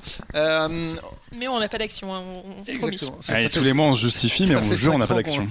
qu'on le dit. Euh, moi, je voulais vous parler d'un film qui, en français, a été retitré derrière les- nos écrans de fumée, ce qui ne veut pas dire grand-chose. Et en, en anglais, ça s'appelle The Social, est un écran de The fumée en soi. Social Dilemma, le dilemme social, euh, qui est un film de Jeff Orlovsky qui était sélectionné à Sundance. Euh, et qui euh, interroge en fait des anciens cadres de chez Facebook, Google, euh, Twitter et toutes les grandes, tous les grands conglomérats euh, de, la, GAFA. de la Enfin, une Silicon Valley euh, et qui, qui sont venus un peu du mythe du réseau social formidable où on est tous amis et c'est cool et on n'est pas traqué, on n'est pas suivi et tout ça, et qui nous, qui ont certains, pour certains ont monté des, des organisations un peu de défense un peu euh, d'inter- de l'internet en disant mais il faut vraiment qu'on régule tout ça et qu'on réfléchisse, réfléchisse à nos usages, pardon. Euh, et donc euh, raconte comment euh, on est évidemment euh, suivi, cartographié, que les datas circulent, que les algorithmes nous manipulent, etc. Happy Hour à fond.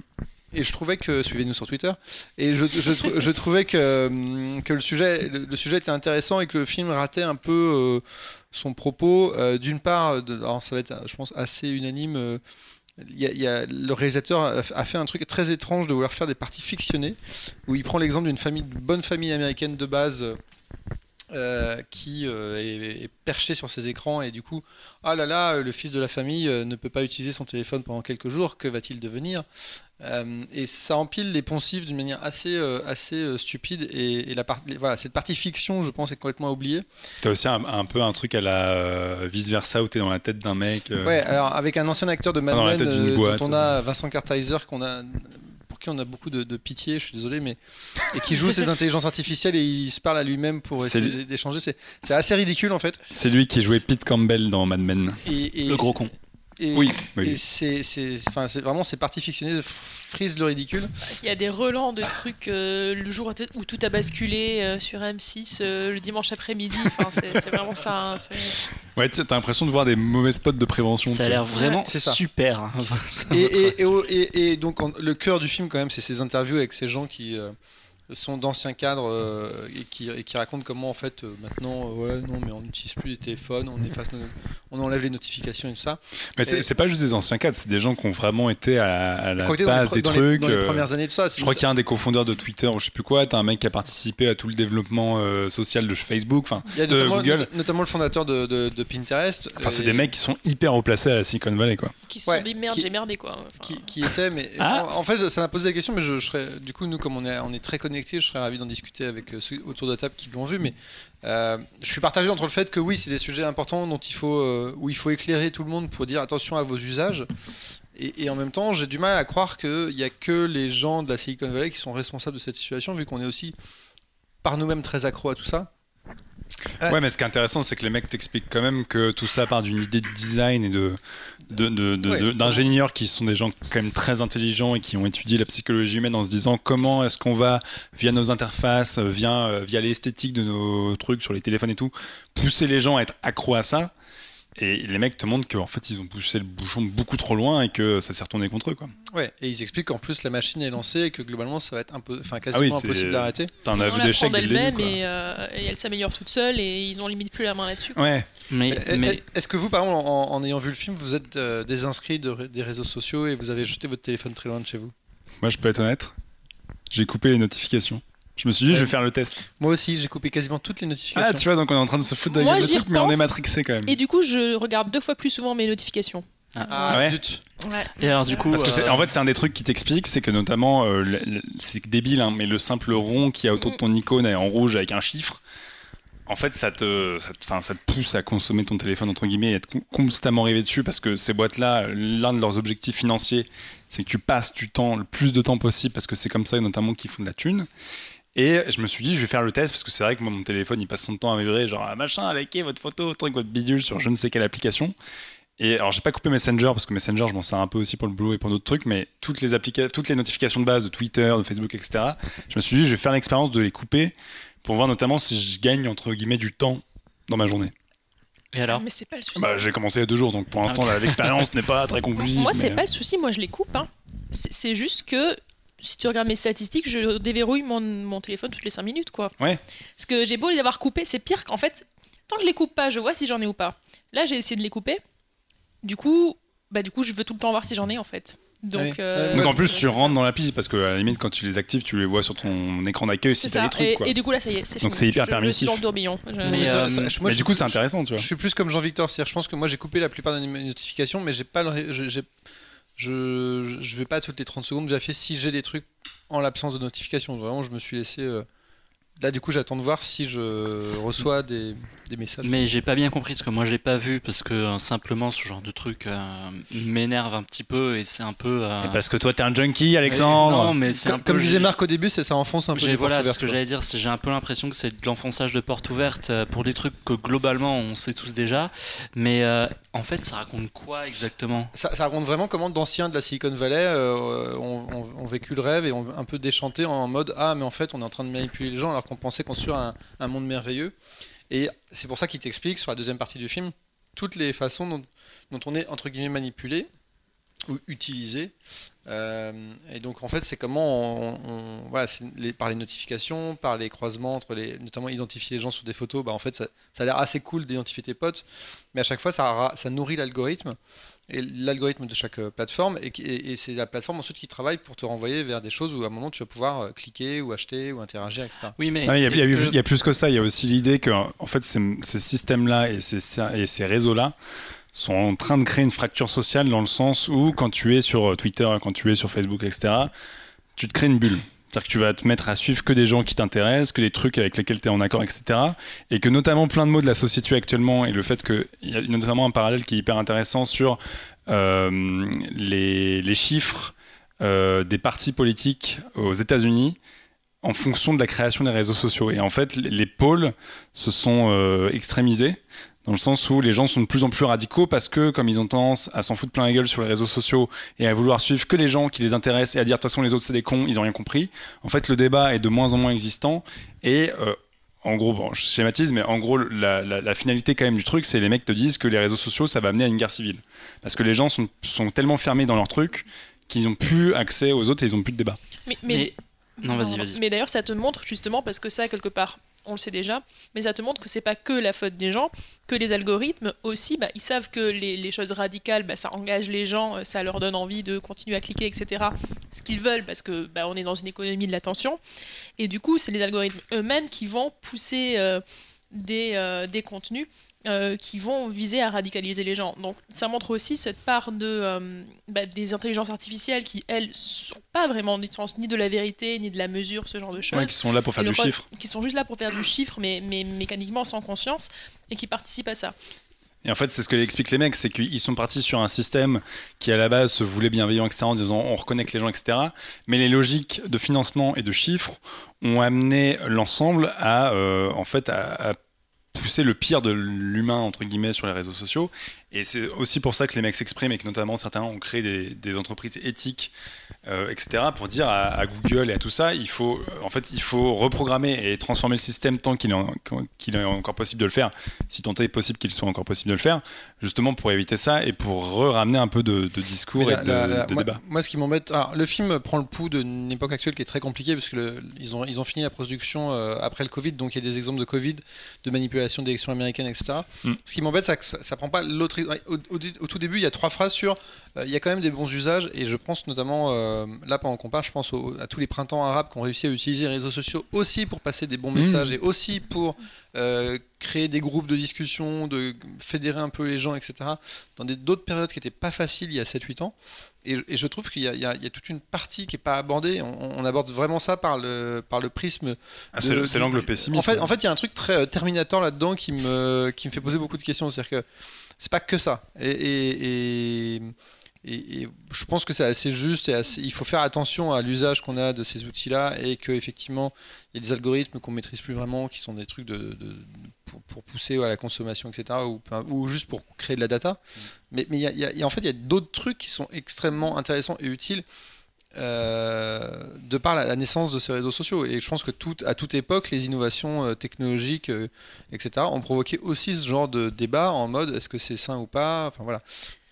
Je, pense que le film manque un peu de recul là-dessus aussi. Mais, je pense que justement, ça, ça, découle euh, d'un fait que, pour moi, la, limite du film, bah, c'est précisément le, le dilemme qu'elle décrit, dans la mesure où le film passe toute sa seconde moitié à t'expliquer à quel point euh, l'usage des médias sociaux est là pour te conforter dans une opinion préétablie.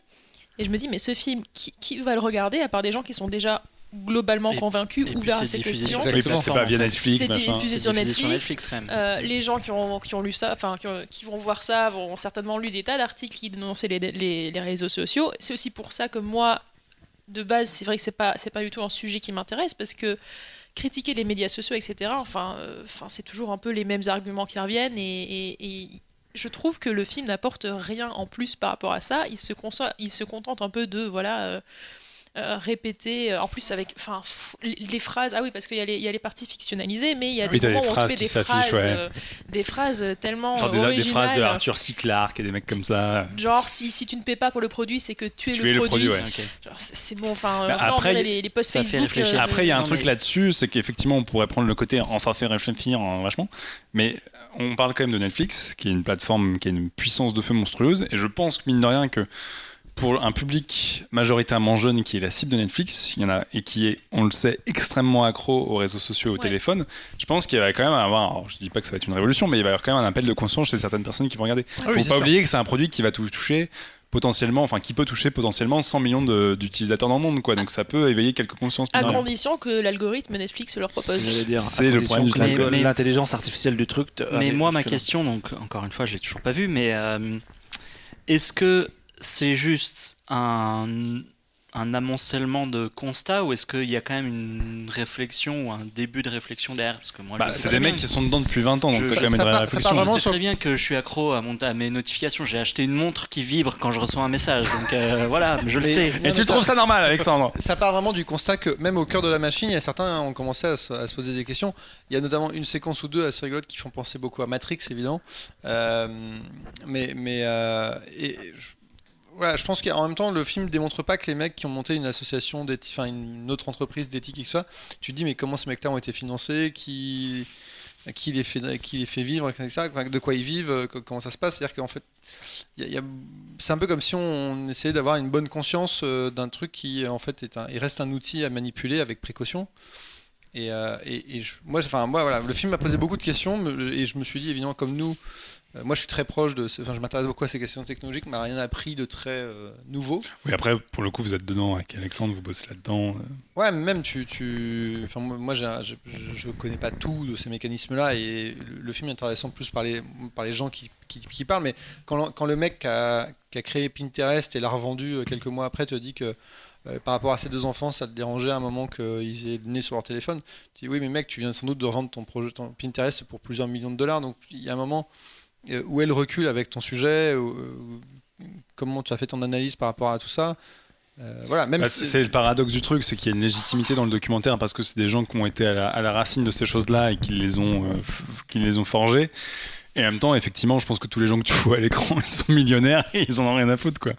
Moi, je pense que Steve Jobs, par exemple, dont on savait qu'il n'autorisait pas les écrans à, ses enfants, etc., il n'est pas non plus intervenu dans, plusieurs documentaires pour, euh, pour alimenter le, truc. Il l'a juste fait de manière privée. Après, il a, il a fait son business aussi. Mais moi, j'ai, voilà, le, film m'a interrogé sur beaucoup de choses comme ça, sur euh, l'adéquation entre euh, les gens qui parlaient et, et- la thématique, qui reste une thématique intéressante et à, et ausculter à garder en tête quand vous utilisez en fait un réseau social. C'est que par exemple, quand vous utilisez un réseau social, bah oui, vos informations sont partagées, traquées, euh, mais parce qu'en fait, vous êtes sur une plateforme privée, euh, américaine souvent ou chinoise.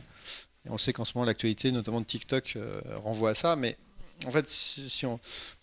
Moi, par exemple, ma famille euh, en France, euh, il y en a très très peu qui utilisent les réseaux sociaux.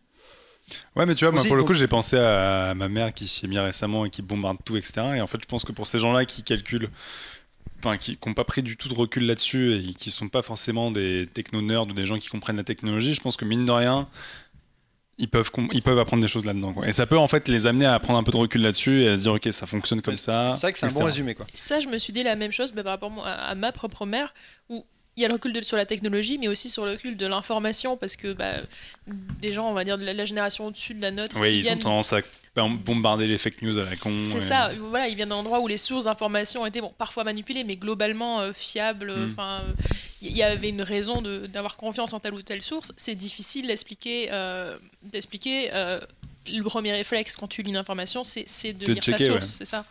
Euh, et, euh, et ça, ça, sur ce point-là, j'ai trouvé que quand même, ça, ça- c'était assez euh, pédag- pédagogique. Bah, ça amène le débat en fait. Je pense que c'est, tu vois, si le film a une utilité euh, dans l'absolu, c'est qu'à mon avis, bah, on, on a la preuve ce soir, même si nous on est un peu euh, calé dans, enfin, entre guillemets, dans, la- dans la matière, mais c'est un film qui peut amener le débat. Tu vois, il suffit qu'un gamin euh, à une réunion de famille dise, Eh, vous avez vu machin et tout de suite, ça, ça peut amener des gens euh, à mettre en lumière des, certaines thématiques et problématiques sur ça et dont ils n'ont pas forcément conscience. En tout cas, faut, faut pas le faire avec des, fi- des, des fictions euh, dérivées de tout ça qui sont assez lamentables. Mais euh, D'ailleurs, c'est bizarre parce qu'au début du film, il y a toute une partie où tu as un mec qui t'explique euh, un peu son parcours chez Google, euh, où il a envoyé un mail pour mettre en lumière un danger, etc. Et en fait, la partie est faite en, en motion design, Ouais. pas trop mal foutu. Et tu te dis, ok, donc le film va prendre ce, ce parti pris-là. Et après, en fait, ça disparaît complètement et arrivent les fameuses parties de fiction qui sont effectivement toutes pourries. Donc tu sens que le film s'est un peu cherché aussi dans sa narration et comment est-ce que tu rends, entre guillemets, un temps soit peu visuel, euh, des suites d'interviews de méga nerds euh, venus de la Silicon Valley qui te disent attention, c'est dangereux. En tout cas, si vous vous interrogez sur l'usage de vos proches euh, autour des réseaux sociaux, vous pouvez voir le film. Ça, éclaire effectivement deux trois notions de base de comment faire attention quand on est. Et réagissez avec le hashtag Happy Hour Podcast. Et suivez-nous sur Twitter. hein. Abonnez-vous, abonnez-vous. Voilà, mais avec modération. Euh, et bien, puisqu'on va parler avec modération, on va, on va enchaîner sur le, le deuxième sujet de, de Lila, et c'était euh, Blood Machine. Alors j'a- j'associe j'associe vraiment pas ça avec la modération, mais soit. Ouais, ce que j'allais dire. Euh, et Blood Machine, si tu nous disais avant le podcast, toi, tu as eu la chance de le voir sur grand écran. Tout à fait. euh, bon, c'était déjà l'année dernière euh, à l'étrange Ah, festival. c'est dans le monde dans le d'avant. monde d'avant, c'est ce que j'allais dire. Et on fait des bisous à l'étrange festival, puisque tous les Oui. ans, Jean-Victor y est euh, assidûment, et on, et on C'est- adore ce rendez-vous. C'est ainsi que nous sommes connus, Jean-Victor et moi. Voilà. Mais, euh, mais euh, bon, je l'ai vu sur grand écran à cette occasion-là, mais il a quand même eu euh, un certain nombre de diffusions. Il a eu une sortie salle, mais une sortie salle limitée. Euh, Chez CGR. Voilà, chez CGR et au Publicis apparemment. Oui. Mais euh, donc je crois, et donc Blood Machine, qui est un euh, moyen métrage, on va dire, il dure une cinquantaine de minutes, euh, qui a été diffusé, si je ne m'abuse, avec euh, donc en combo avec son making of. Mais du coup, je n'ai pas vu le making of puisque je, je l'avais vu à l'époque. Mais bah, on a parlé d'horreur cosmique tout à l'heure avec Cthulhu. Là, on est sur de l'opéra cosmique, puisque c'est comme ça que Seth Ickerman le définit. Euh, Lui-même, eux-mêmes, je ne sais pas que C'est un dire. duo, Puisque en fait, oui, voilà, c'est le, euh, le pseudo. le pseudo d'un duo, donc euh, composé de deux Français, Raphaël Hernandez et Savitri Joly-Gonfard. Heureusement que j'ai des notes. parce que Ma mémoire ne s'en serait pas sortie toute seule. Et en fait, à la, à la naissance de ça, il y a bah, déjà une première collaboration.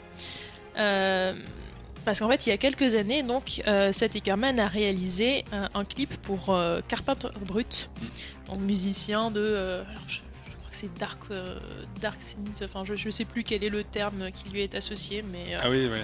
voilà, quelque chose, Néo-rétro, Dark Synthwave. euh, quelque chose qui mélange des influences électroniques, un peu métal, et dans un- une ambiance très rétro. Ouais, c'est de on peut, pour résumer, c'est de l'électro un peu bourrin qui fait du métal avec des instruments de- des années 80. Quoi. Voilà. Et, et donc, il y avait eu un, un, un clip euh, réalisé par Seth Ickerman euh, dans une esthétique bah, voilà, très, euh, très rétro-futuriste. Enfin, non, même, même assez rétro-rétro, parce que finalement, il n'y a pas Il n'y tellement. avait pas trop le futur. A- non, mais il n'y avait pas trop le futur, c'était euh, des, des bagnoles de l'époque, euh, avec. euh, Enfin, il y avait un côté fantastique, euh, un peu science-fictionnel, mais on était vraiment. Enfin, on voyait les bagnoles années 80, etc. C'était, c'était dans ce style-là.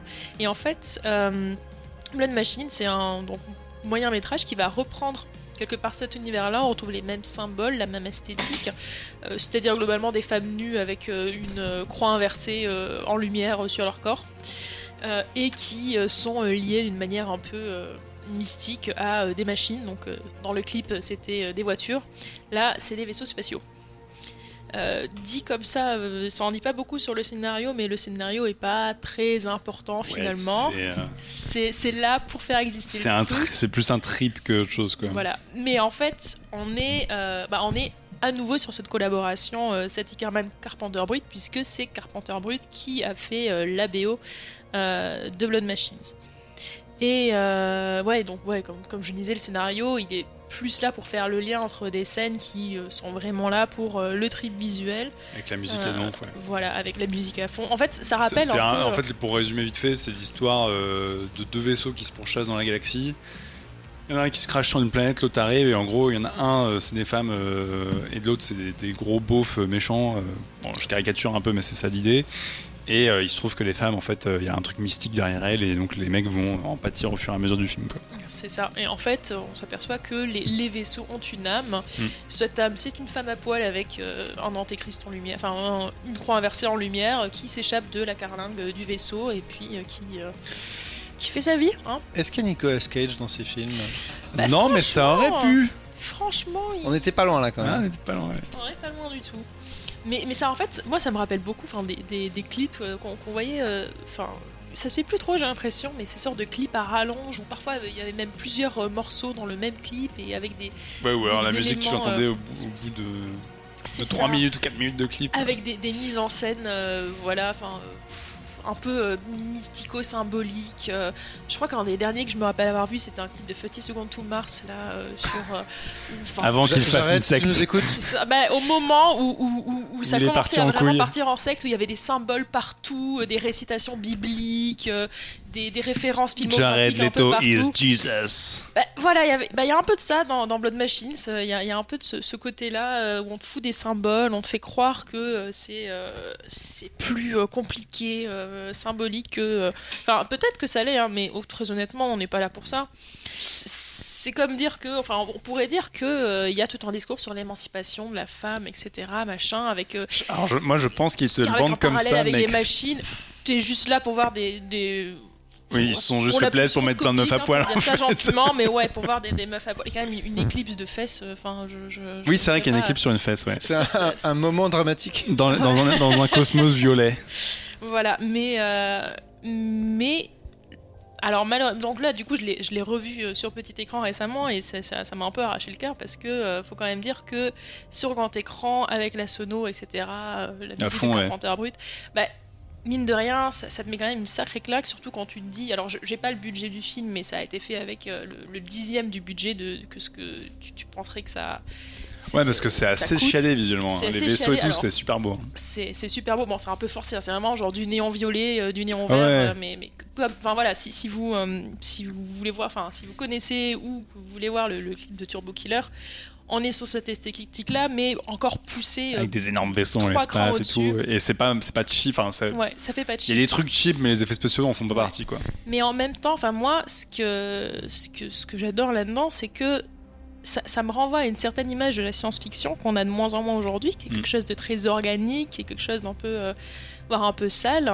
Quand euh, Merci Alien. voilà, Bah, L'un des vaisseaux d'ailleurs il est totalement pompé. Enfin, le, le design fait Ouais. penser au vaisseau de, bah, des, des Ouais, aliens il y a euh, sur la de planète. références. Moi, ça m'a même fait penser à des trucs type euh, Event Horizon Mm. ou, euh, ou même les, les vaisseaux. Enfin, moi, typiquement, euh, alors, c'est c'est pas, c'est pas la même esthétique, mais euh, finalement, je, ré- je réalise qu'il y a peu de films de, de, enfin, de space, euh, space opéra ou quoi que ce soit. Enfin, il y a peu de films dans l'espace avec des vaisseaux spatiaux où tu as vraiment une, euh, une notion euh, de, du, du vaisseau lui-même, de son espace intérieur, de comment il fonctionne. Euh, moi, ça m'a fait ça. Firefly, typiquement, c'est une série que j'aime bien. Ouais. J'aime bien ça parce que le vaisseau Firefly, bah, je, je, je Tu je le conçois, sens ouais. je le conçois en tant qu'espace. Bah là, là, on retrouve un peu de ça, on retrouve. Et, euh, et tout ça, c'est des choses, j'ai l'impression que ça se perd de plus en plus. Et quand on voit aujourd'hui l'esthétique est un peu à la mode pour la science-fiction, des trucs hyper épurés, comme peut faire Denis Villeneuve. Moi, moi, j'aime beaucoup aussi, hein, je trouve que c'est c'est aussi super intéressant, mais, mais le fait que ça devienne une norme et que maintenant bah, on voit plus en plus, enfin juste ça tout le temps, Mm. euh, je trouve qu'on perd vraiment ce côté bah, fantasmagorique euh, que, que peut avoir la science-fiction. Et, et là, pour moi, Blood Machine, c'est avant tout une déclaration d'amour à ça, euh, complètement débridée. Quoi. Ouais, t'as le côté. euh, Bon, je pense que d'ailleurs le titre, euh, il- on n'est pas loin exprès. C'est un côté un peu métal hurlant, euh, Ouais, totalement euh, dire. néo-punk, euh, avec des vaisseaux pas possibles, qu'on des trucs dans tous les sens, euh, avec cette esthétique effectivement euh, fluo à mort, où toutes les couleurs sont criardes à mort et te pètent la rétine. Après, euh, on, on- on l'a dit un peu au début, le, le côté meuf à poil et tout. En fait, Ouais, là, Il y c'est. a- en fait, un côté vraiment, ça me tue de le dire parce que j'aime bien le projet, mais il y a un côté quand même très beau, je trouve, dans l'esthétique. Ouais, Genre, effectivement, t'as un plan où tu fais une ellipse sur le cul d'une meuf, t'es là, tu fais putain, les gars, on s'en déconne quoi. non, Et le pire, c'est qu'ils essaient de te faire passer ça avec le côté, ouais, alors, le personnage principal, c'est un gros con et il va se faire, il va se faire défoncer par toutes les meufs du du truc. tu là. Moi, c'est comme. enfin, je- Moi, j'ai longtemps hésité à vous proposer ça pour ce soir parce que j'ai revu le film et je me suis dit, je, je peux pas défendre ça. Genre, je, je, genre, je vois Ah, pas comment est-ce que je peux justifier ça. Puis bon, au bout d'un moment, je me suis dit la même chose que eux. Non, enfin, non. Parce que eux, enfin, ils ont vraiment euh, poussé le truc.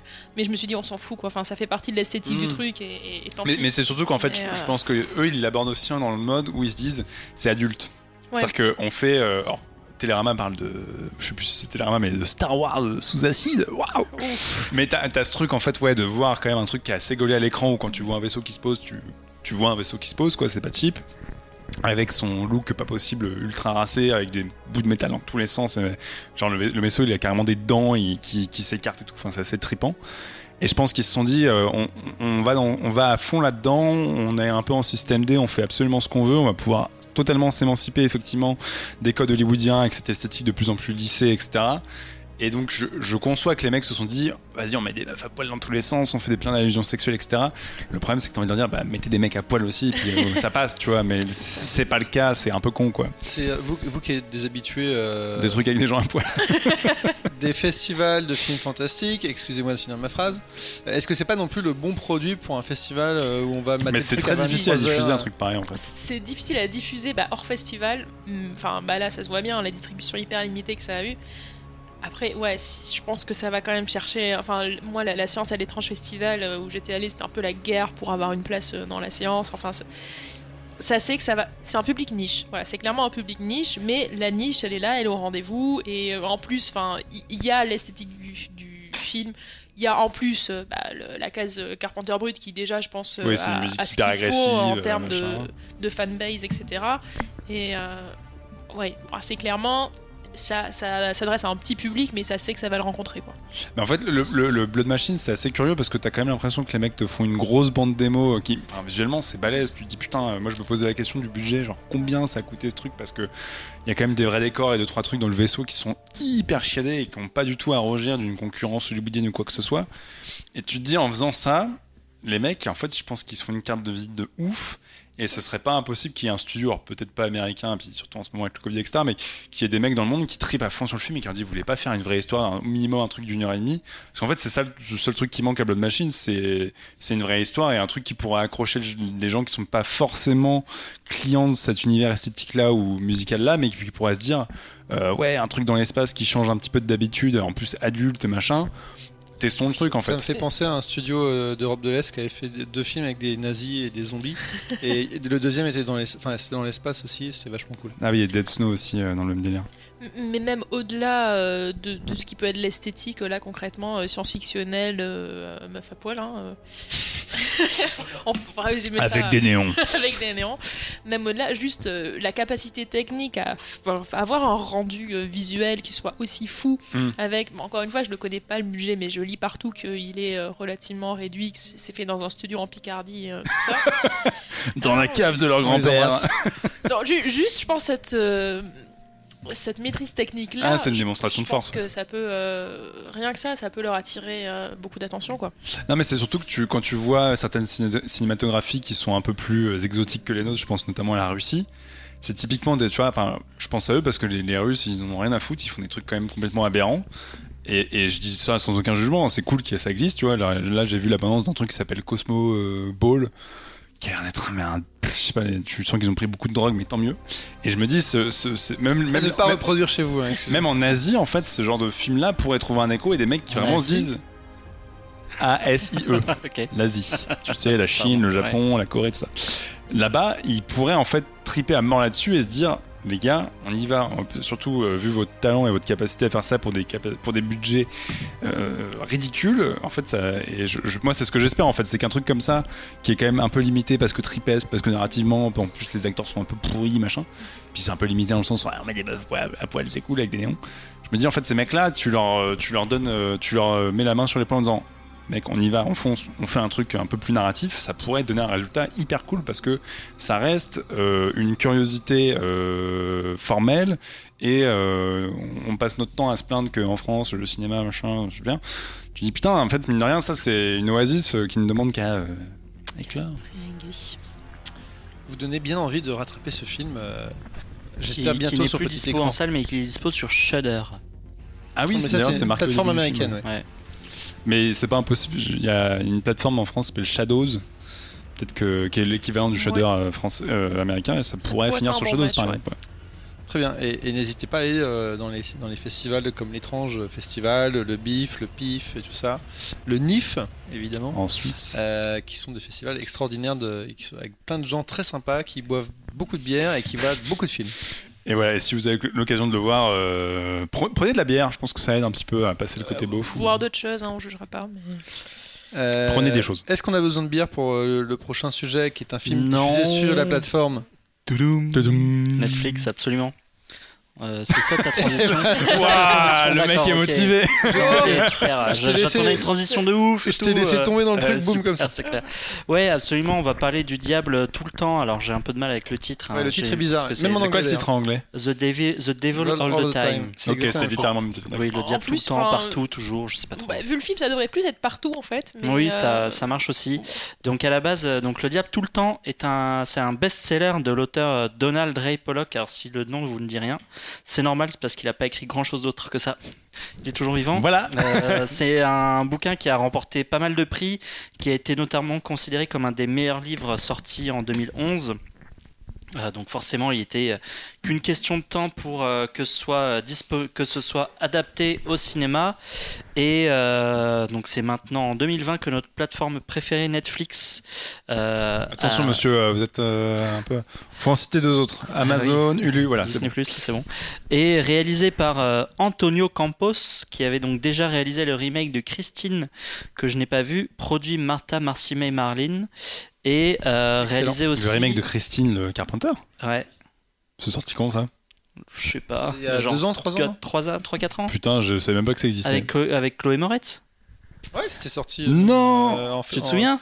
Ça Non, Chloé Moretz, c'était euh, Carrie. Ah oui, Carrie. Ah non, je confonds. Ah non, Christine. Bon, Carrie, bref. ouais. Alors en fait, non, je suis en train de checker Christine, ça n'a rien à voir Ah, avec. Carpenter, c'était un biopic. D'accord, ok. Autant pour moi. J'ai mal fait mes notes. Ah oui, c'est sur la meuf qui s'est tiré une balle en direct à la télévision avec Rebecca Hall.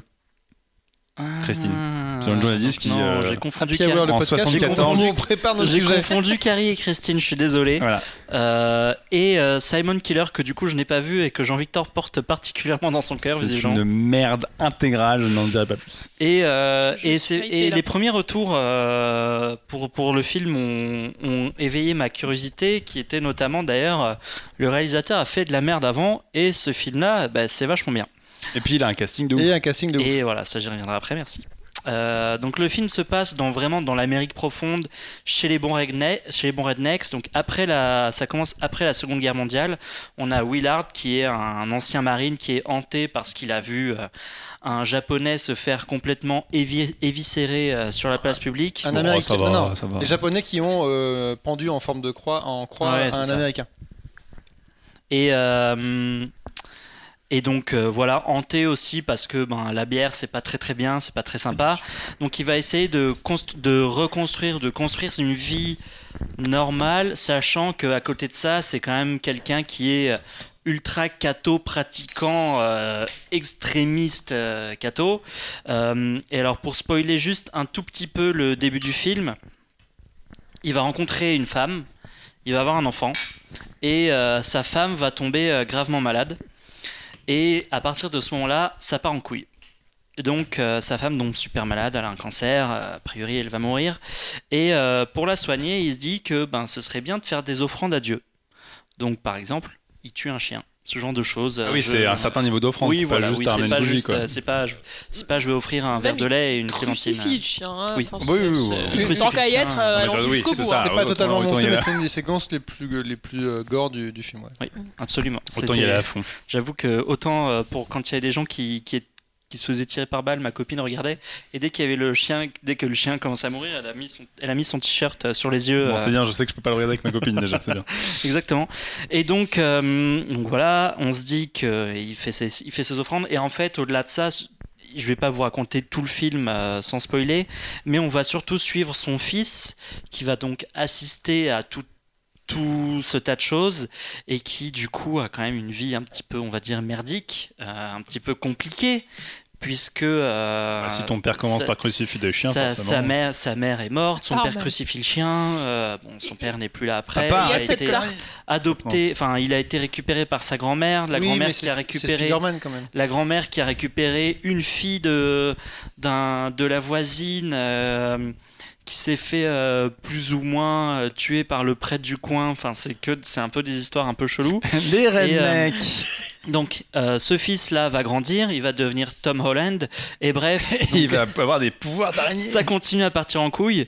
Euh, parallèlement à ça, on va suivre le parcours de deux tueurs en série et forcément, Ah les deux destins vont finir par se croiser. Jason Clark. Et je n'en dirai pas plus euh, sans spoiler. Alors il faut savoir que voilà, le film aligne les stars, parce qu'on a quand même Robert Pattinson, Tom Holland, Bill Skarsgård, Sebastian Stan, Riley Keough, Jason Carl- Clark, Mia Wasikowska, Hailey Bennett et même Harry Melling que vous connaissez puisque c'est Dudley dans Harry Potter qui est là.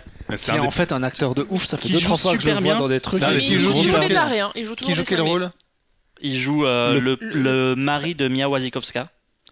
Le Oui. prêtre, l'un prêtre- des deux prêtres au début, celui ouais. qui joue de la bien, bien, bien, bien taré. lui. et qui a bien bien bien maigri aussi. C'est pour ça que tu l'as pas forcément reconnu. Qui se verse des araignées sur la tête, hein, c'est bien sûr. Oui, c'est ça, Voilà. exactement. Putain, ce film a l'air c'est un, c'est un film très bizarre, euh, assez violent, pas toujours parfait parce que il y a des flashbacks, des flash forward, plusieurs euh, plusieurs timelines un peu parallèles et une voix off euh, omniprésente qui est assez relou. Et apparemment, c'est l'auteur. À savoir voilà que c'est l'auteur qui est la voix off euh, en VO. En français, c'est Benoît Alman. Voilà, je voulais, je voulais le placer parce que c'est toujours cool d'entendre Benoît Alman. C'est important de le dire. Exactement. Et euh, C'est qui Benoît Alman un doubleur, un un doubleur doubleur, euh, célèbre, le doubleur de Morgan le- Freeman notamment. Ouais, voilà. en Ok. français, hein. La voix de Morgan Tu- Freeman. tu connais sa voix. Une grosse voix. Exactement. Et euh, moi, j'ai trouvé que c'était assez crasseux, prenant. Et, euh, et plutôt intéressant dans le sens où, bon, ça en fausse un peu parfois des portes ouvertes. où On a, on a rapidement compris que la religion à l'extrémisme, c'était à l'extrémiste, c'était pas trop, trop, trop bien, que la guerre c'était mal et qu'il fallait. euh, Ça fait réfléchir. hein. C'est un peu ça parfois. Mais euh, je trouve que c'est, je trouve que c'est assez réussi, surtout dans le jeu d'acteur, euh, dans le duo euh, Tom Holland, Robert Pattinson, que je trouve vraiment excellent les deux. Surtout Tom Holland, que je trouve un, un jeu beaucoup plus subtil. Bah forcément, il n'a pas eu beaucoup, beaucoup d'occasions de, le montrer, le pauvre, mais, euh, mais ça a été hyper intéressant. Et euh, alors, je, vais juste noter euh, la, la critique de ma conjointe qui l'a vu avec moi, qui m'a dit Ça te fait croire que c'est passionnant et en fait, c'est ennuyeux. Voilà. Bah, Mais moi, j'ai euh, trouvé je ça. suis vachement- assez d'accord avec pas ça. Je, je suis pas loin de ça non plus. Mais attends, il y a plein de films qui font ça et c'est fort de le faire, tu vois. Non, dire que c'est un film éminemment complexe avec effectivement du passé, du présent, machin, les- une galerie de personnages, de La personnages. vie, la mort. etc. et, et- et moi j'ai passé tout le film à me dire oui c'est pas mal. Alors effectivement Jean-Victor euh, ne porte pas le réalisateur dans son cœur, mais je me suis dit, oui Ah, c'est pas mal. il a le droit à la rédemption. Les hein. acteurs sont bons etc. Mais en fait j'ai vu ça mille fois. que Le Ouais. côté, le côté euh, les rednecks se tirent dessus. Moi, moi, il y a, moi, il y a un, un petit truc qui m'a dérangé, c'est ce côté euh, bordélique. Ça n'apporte rien en fait. Il aurait pu faire un film linéaire, bêtement. Ah, parce qu'en Et- fait, le récit est n'importe comment, euh, juste pour que tu Ouais. te casses Oui, le cul à le oui, recomposer. Oui, Et en même temps, si t'enlèves ça, qu'est-ce qui reste comme identité au film? Parce que au Mm. final, l'histoire est pas non plus très originale. Il y a une ambiance un peu, bah ouais, redneck comme tu dis, un peu euh, qui me fait penser à la, la saison 1 de True Detective ou ce genre Ouais, de choses. c'est exactement ça. Mud Mais aussi, le. Jeff Nichols. Ouais, bah, j'ai Ok. vachement pensé à Jeff Nichols. Pas Évidemment, je me suis dit le, le mec qui roule les accents euh, redneck, c'est Matthew McConaughey. Euh, T'es pas là, ils ont pris Robert Pattinson. Non mais tu- quand on voit les comédiens qui font les accents du sud des États-Unis, tu fais ah, ils sont bons, ils le font bien, mais en fait j'ai déjà vu ça en fait. Mais moi, c'est la question que j'allais vous poser. Est-ce que le casting méga All-Star, ça casse pas un peu le truc? Non, je non, pour non, bien. pense- euh, alors-. Ça, ça vend un- forcément. Je pense que s'il n'y avait pas eu ce, ce casting-là, euh, on t'aurait pas forcément regardé. euh, Mais je l'ai pas encore vu. film. donc, Moi, euh, non, tu vas sûrement pas le regarder, mais. euh, ah, peut-être. Mais euh, je pense qu'il n'aurait pas eu un, un intérêt euh, aussi, euh, aussi- autant. Ça aurait pas été un que tel produit d'appel, ouais. Exactement. Mais après, euh, enfin pour moi, le, la, la vraie révélation presque, ça a été, ça a été Tom Holland. Qui est vraiment hyper, euh, qui a un jeu, je trouve, vraiment hyper fort dans le film et qui incarne vraiment son personnage euh, beaucoup plus qu'il peut l'avoir fait dans, ses, précédents films. Robert Pattinson, on l'a déjà vu, euh, il, a, su montrer l'étendue de sa palette de jeu et son talent, mais là pour le coup, Tom Holland et, et l'acteur qui joue Dudley, donc j'ai déjà oublié le nom, sont vraiment pour moi les, les deux, euh, deux vrais rôles du Et film. sur-. Et Lisa Scanlon aussi, la, la, Ouais, la, femme de. Celle qui joue dans Les filles de Docteur March. Dans Ouais. les filles de Docteur March et dont on a parlé dans un podcast, euh, parce qu'elle elle est dans Ah un oui, film dans qui Love euh, Mila. Mila, qui sort à la fin de l'année. Sort à la fin du mois même. je Non, crois. de l'année. qui fait ça, a été Ah, re- attendez, ça a été qui repoussé. fait partie des comédiennes en Ça, train de, Vraiment une actrice euh, qui a deux trois films là qui commence à cartonner. Moi je l'ai vu et euh, ce qui m'a, j'aurais bien aimé le voir en salle en fait parce que je- déjà pour l'ambiance, le- le- l'aspect visuel et, et tout ça, et aussi parce que euh, comme vous disiez, il y a, il y a des petites choses qui m'ont fait sortir du film. Et euh, je le trouve pas hyper pre- bah, un petit peu ça en fait. Comme il n'était pas hyper prenant dès que, euh, je sais pas, euh, j'ai, euh, il y avait du bruit dans mon immeuble, euh, de la pluie sur la vitre, mon téléphone qui vibre et tout, ça m'a sorti du délire. Ah oui, ça devait être compliqué de regarder le film. si Le j'avais mec est hyper sensible quoi. Genre putain, non, t'as non, frotté mais le tissu le, du coup. le- le- le film, en- le film en lui-même n'est pas assez prenant pour Ouais. que tu rentres complètement dedans quand t'es chez toi. Mais en fait, c'est quoi si tu l'avais vécu au cinéma, c'est quoi tu C'est une ambiance qui se veut pesante et qui est un peu lancinante C'est Ouais, juste que c'est oui, long oui, c'est c'est- l'ambiance, c'est un peu molle, et Ça, l'ambiance, ça- se veut un peu crasseux, sale, et en Mais fait, c'est longué quoi.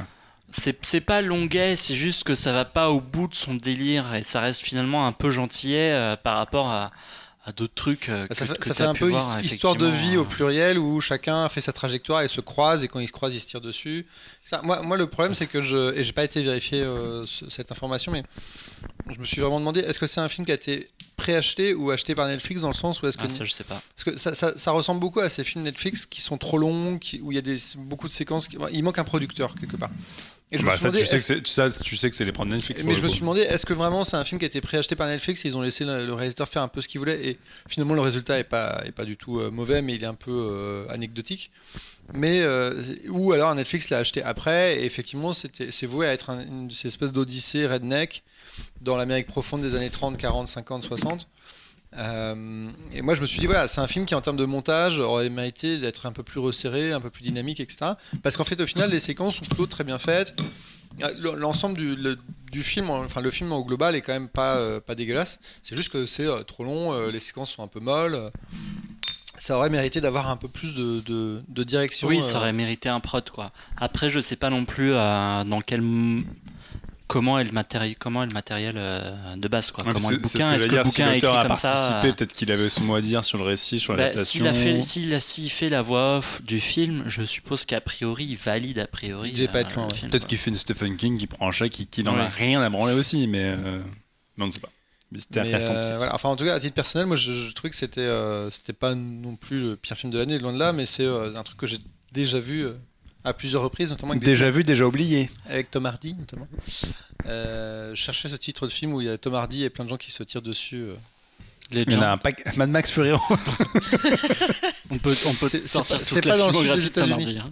Mais euh, voilà. Mais du coup, toi, Alexandre, tu recommandes ou pas? Ben, je recommande plutôt, oui. euh, je, je vais pas dire que j'ai passé un bon moment parce que ça reste quand même un film assez glauque, mais je trouve ça assez intéressant et Je encore une fois, bon moment quand le chien meurt. hein. et encore une, Il avait un petit sourire chelou. malsain sur le et, visage. euh, et encore une fois, si vous aimez ces acteurs euh, qui sortent un peu de leur zone de confort, je trouve que c'est intéressant de les voir, euh, de les voir jouer des personnages qu'on n'a pas forcément l'habitude de voir. Donc pour eux, c'est, enfin ouais, du point de vue du casting, c'est pas décevant. Non, bah pour le coup, Si tu y vas pour le casting, t'es servi. Ah quoi. oui, pour le coup, en- pour le coup, euh, tout le monde, euh, tout le monde reste assez unanime sur le côté euh, Tom Holland est ouf dans le film. Ok. Et- Et même les autres. Et, euh, Ouais. et après, je dirais, bah, à, à l'échelle des productions de films Netflix, c'est quand même plutôt le haut du panier. Plutôt très correct, Moi, je trouve ça, après, plutôt ça manque de fantaisie, ça manque d'envergure, euh, de, de Oui, c'est un quelque chose. Enfin, qu'on aurait peut-être plus dans le système traditionnel. euh, mais je trouve qu'à l'échelle des, des productions Netflix, c'est plus que correct. Ok. Exactement. Euh, je n'ai toujours pas de transition, c'est lamentable cette émission. Euh, Tu vas préparer Le mec, le mec, jour- hein. me rappelle Plus que- ça va, Il a tiré au sort pour l'ordre des trucs. plus ça va et plus lamente. Là- je suis Le nul. l'émission est savamment travaillé. C'est juste que je, je me dis bon, il y aura une espèce de phrase qui va nous, nous- nous glisser vers la suite. Et là, je n'ai pas d'autre terme que épiphanie. euh. passer au sujet des GI Joe. Alors, du coup, Euh, oh, ah oui, j'avoue, que c'était un peu. J'avoue que le truc est quand même un peu chaud c'était un titre, un titre un peu Bah, euh, généraliste. film adapté d'un livre, Marc, euh, G.I. Joe. Marc, est-ce que euh, quand tu regardais le diable machin qui Amérique. s'appelle Joe, je sais pas. on, passe d'une adaptation à une autre. Voilà, je te l'écris moi ta transition. Paf. Marc, est-ce que pendant que tu regardais le diable machin, est-ce que tu avais ta petite figurine de euh, White, sh- White Shadow, je sais pas quoi Snake, Snake Eyes Snake Eyes, mais l'ennemi de Snake Euh, Eyes. Le Storm- Nemesis. Storm Shadow. Storm Shadow, pardon. Non, j'ai peut te sortir j'ai- tous les d'ailleurs, noms de tous les G.I. j'ai Joe. d'ailleurs oublié de ramener mes jouets. Je voulais ramener. euh, Oh. Je rappelle que Marc euh, fait de la C'est- photo de C'est un podcast audio, mais du coup, je voulais quand même ramener des. euh, des jouets, ouais, euh, la franchise G.I. Joe revient. Alors, elle est jamais complètement. La transition est quand même folle. Elle est jamais Ce podcast est si morte. incroyable. Mais ouais, je vais vous parler des G.I. Joe parce que bah, il y a plein de petites choses. Je crois que je m'en remettrai pas, tu peux le redire une fois encore. Je vais vous parler de G.I. Joe. non, toujours pas, je je n'y arrive pas. mais- Ok. Euh, et pas du tout de. J'adore le du film. Diable, de, de- de Tom Holland. Et du coup, je voulais revenir un peu sur. euh, sur, sur la genèse de, de la franchise. Euh, pourquoi est-ce qu'on on parle de G- je voulais pas parler de Pourquoi G.I. est-ce qu'on Joe parle de G.I. Joe? Oui, je te pose la question. Parce- pour, bah, pour deux raisons. D'abord parce que IDW, l'éditeur, a relancé le, le comics. Hmm. La série principale s'arrête là maintenant et ils ont déjà en parallèle lancé un, un reboot que j'ai que j'ai lu en qui a il y a huit petits euh, numéros pour le moment. Euh, c'est dessiné par Paul Allor et euh, Chris Evanice, Evanice, je sais pas comment on prononce. Et euh, il y a une, de belles idées dans, le, euh, dans, ce, dans ce reboot en comics, j'en parlerai après. Et en parallèle de ça, Hasbro relance la gamme de jouets qui avait été la gamme de jouets culte des années 80-90, qui, avait été arrêtée pendant quasiment 20 ans. Euh, est complètement relancée maintenant à une, à une plus grande échelle puisque les, les figurines originales faisaient euh, 9 cm et maintenant on passe à 16, des trucs très euh, un peu haut de gamme. Ce n'est pas la taille qui compte, C'est Alexandre. pas la taille qui compte. Je Euh, me retiens si vous savez comme je Bah, allez, vas-y, fais-la ta blague de est, merde. Comme t'as dit, voilà. Voilà, Putain. super. Et, euh, On en est là. Et Là, euh, là, les figurines viennent d'arriver sur le, sur, sur le marché français. Et en fait, moi, pour tout dire, moi j'en ai acheté deux. Et du coup, euh, en achetant les figurines, je me suis dit, hey, je pourrais lire les comics. Et puis, je fais, ah, mais le comics reprend. Du coup, ça tombe bien, ça fait un truc. Du coup, Et il s'est fait un marathon, il a vu Ça les fait films, d'autant série. plus, un- ça fait d'autant plus une actualité que normalement, il devait y avoir un film qui devait sortir cette année. Snake Eyes, ouais. Le film sur Snake Eyes avec Henry Golding qui a été repoussé à fin 2021. Réalisé par Robert Schwentke.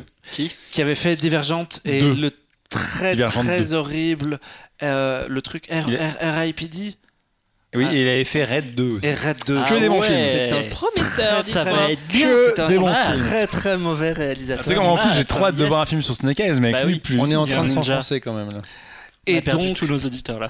Plus que tout, cinq. tout ça faisant que du coup bah voilà il y a du, du G.I. Joe dans l'air du temps j'ai envie de dire Voilà, De- et, euh, les- 2020 va être sauvé. et je, voulais, je voulais en profiter pour, euh, pour reparler un petit peu de, de, de l'historique et de d'où vient le nom et d'où comment tout ça a été créé. Et en fait, les G.I. Joe, ça date des années 60.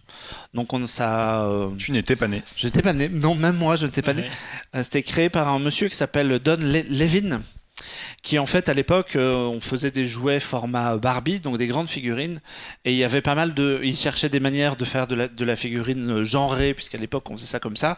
Donc du coup il y avait Barbie pour les filles et il y avait des soldats pour les garçons. Il y avait notamment euh, Action Man. Action Man et euh, Big Jim qui étaient des mecs musclés euh, façon soldat. Action Man, le, plus grand de, tous les héros.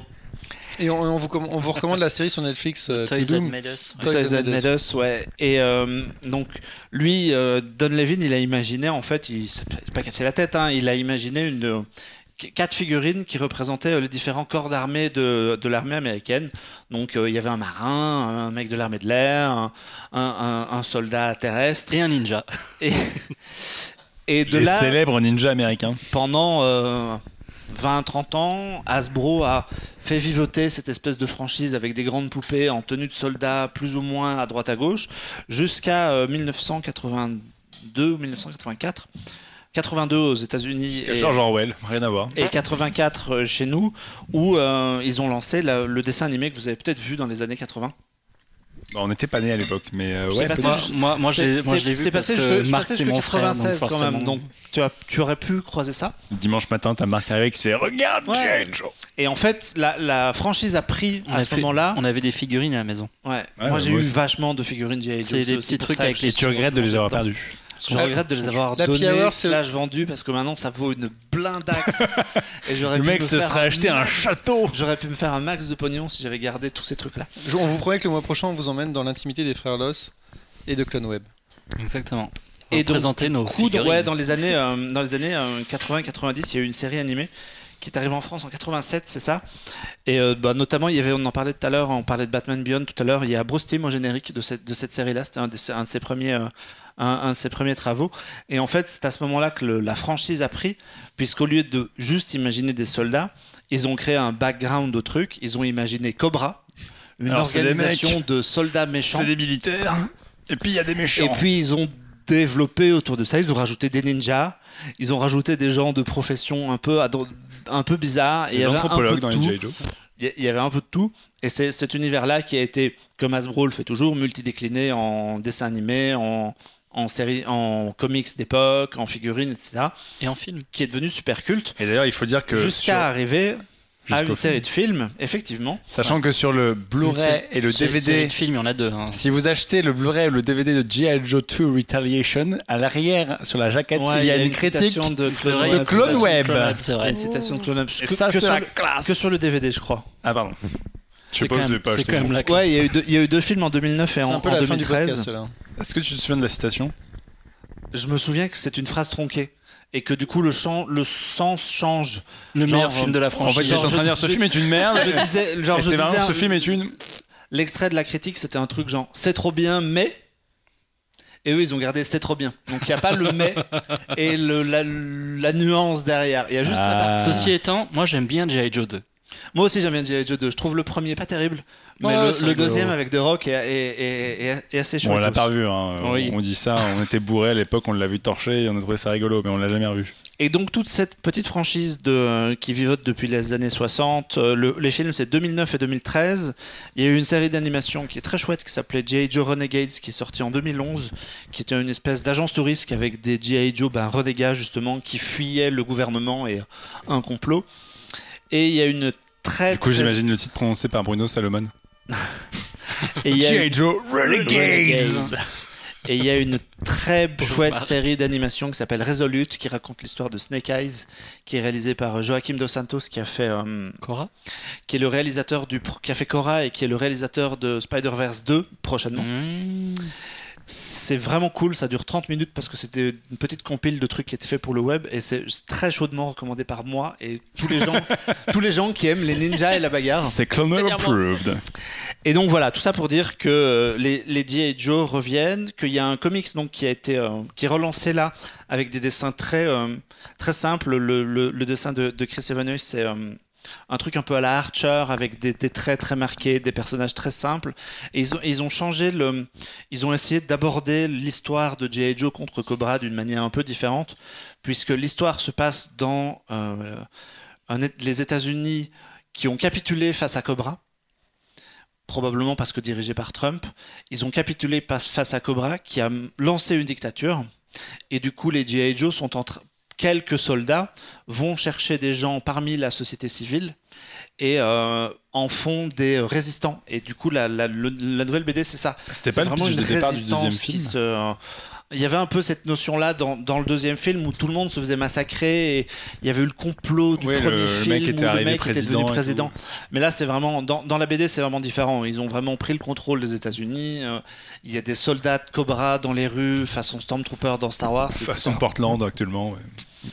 Et du coup, c'est rigolo. Ils ont une approche un peu différente des personnages, puisque avant, c'était vraiment de la- du militaire pur jus, euh, endoctriné, euh, sous les drapeaux et tout le bazar.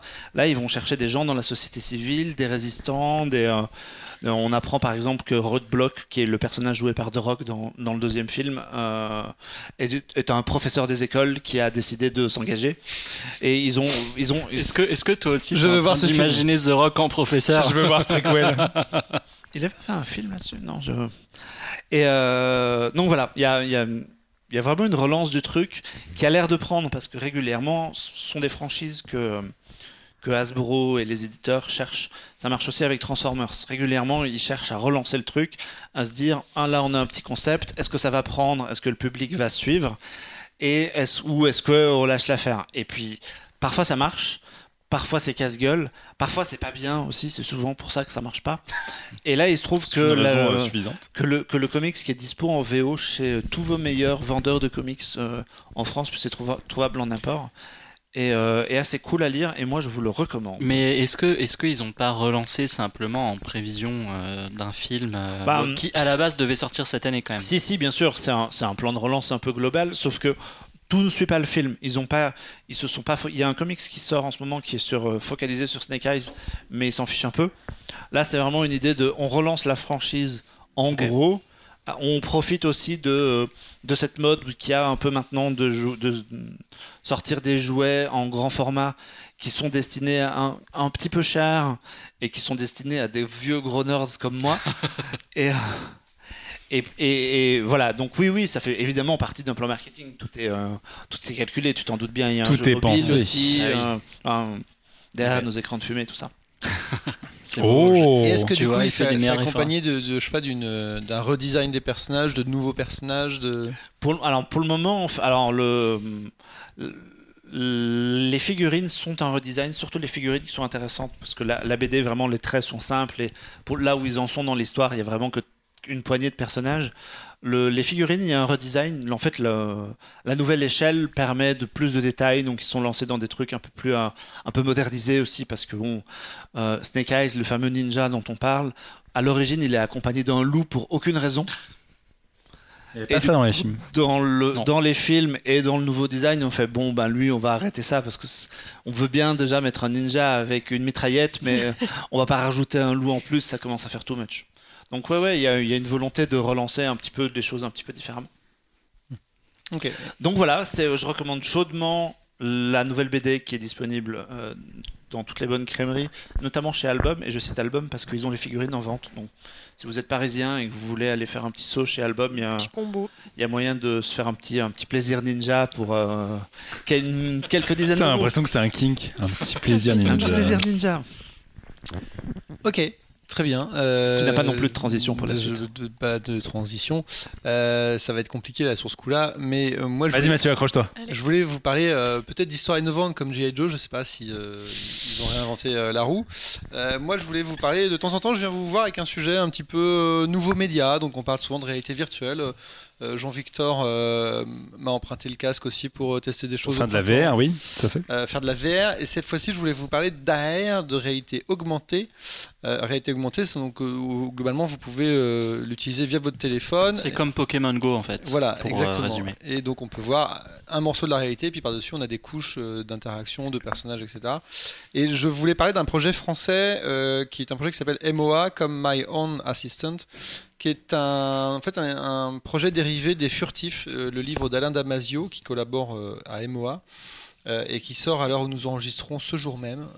Donc, à l'heure où vous écouterez le podcast, il est téléchargeable sur les stores d'Apple et On mettra les liens. Voilà.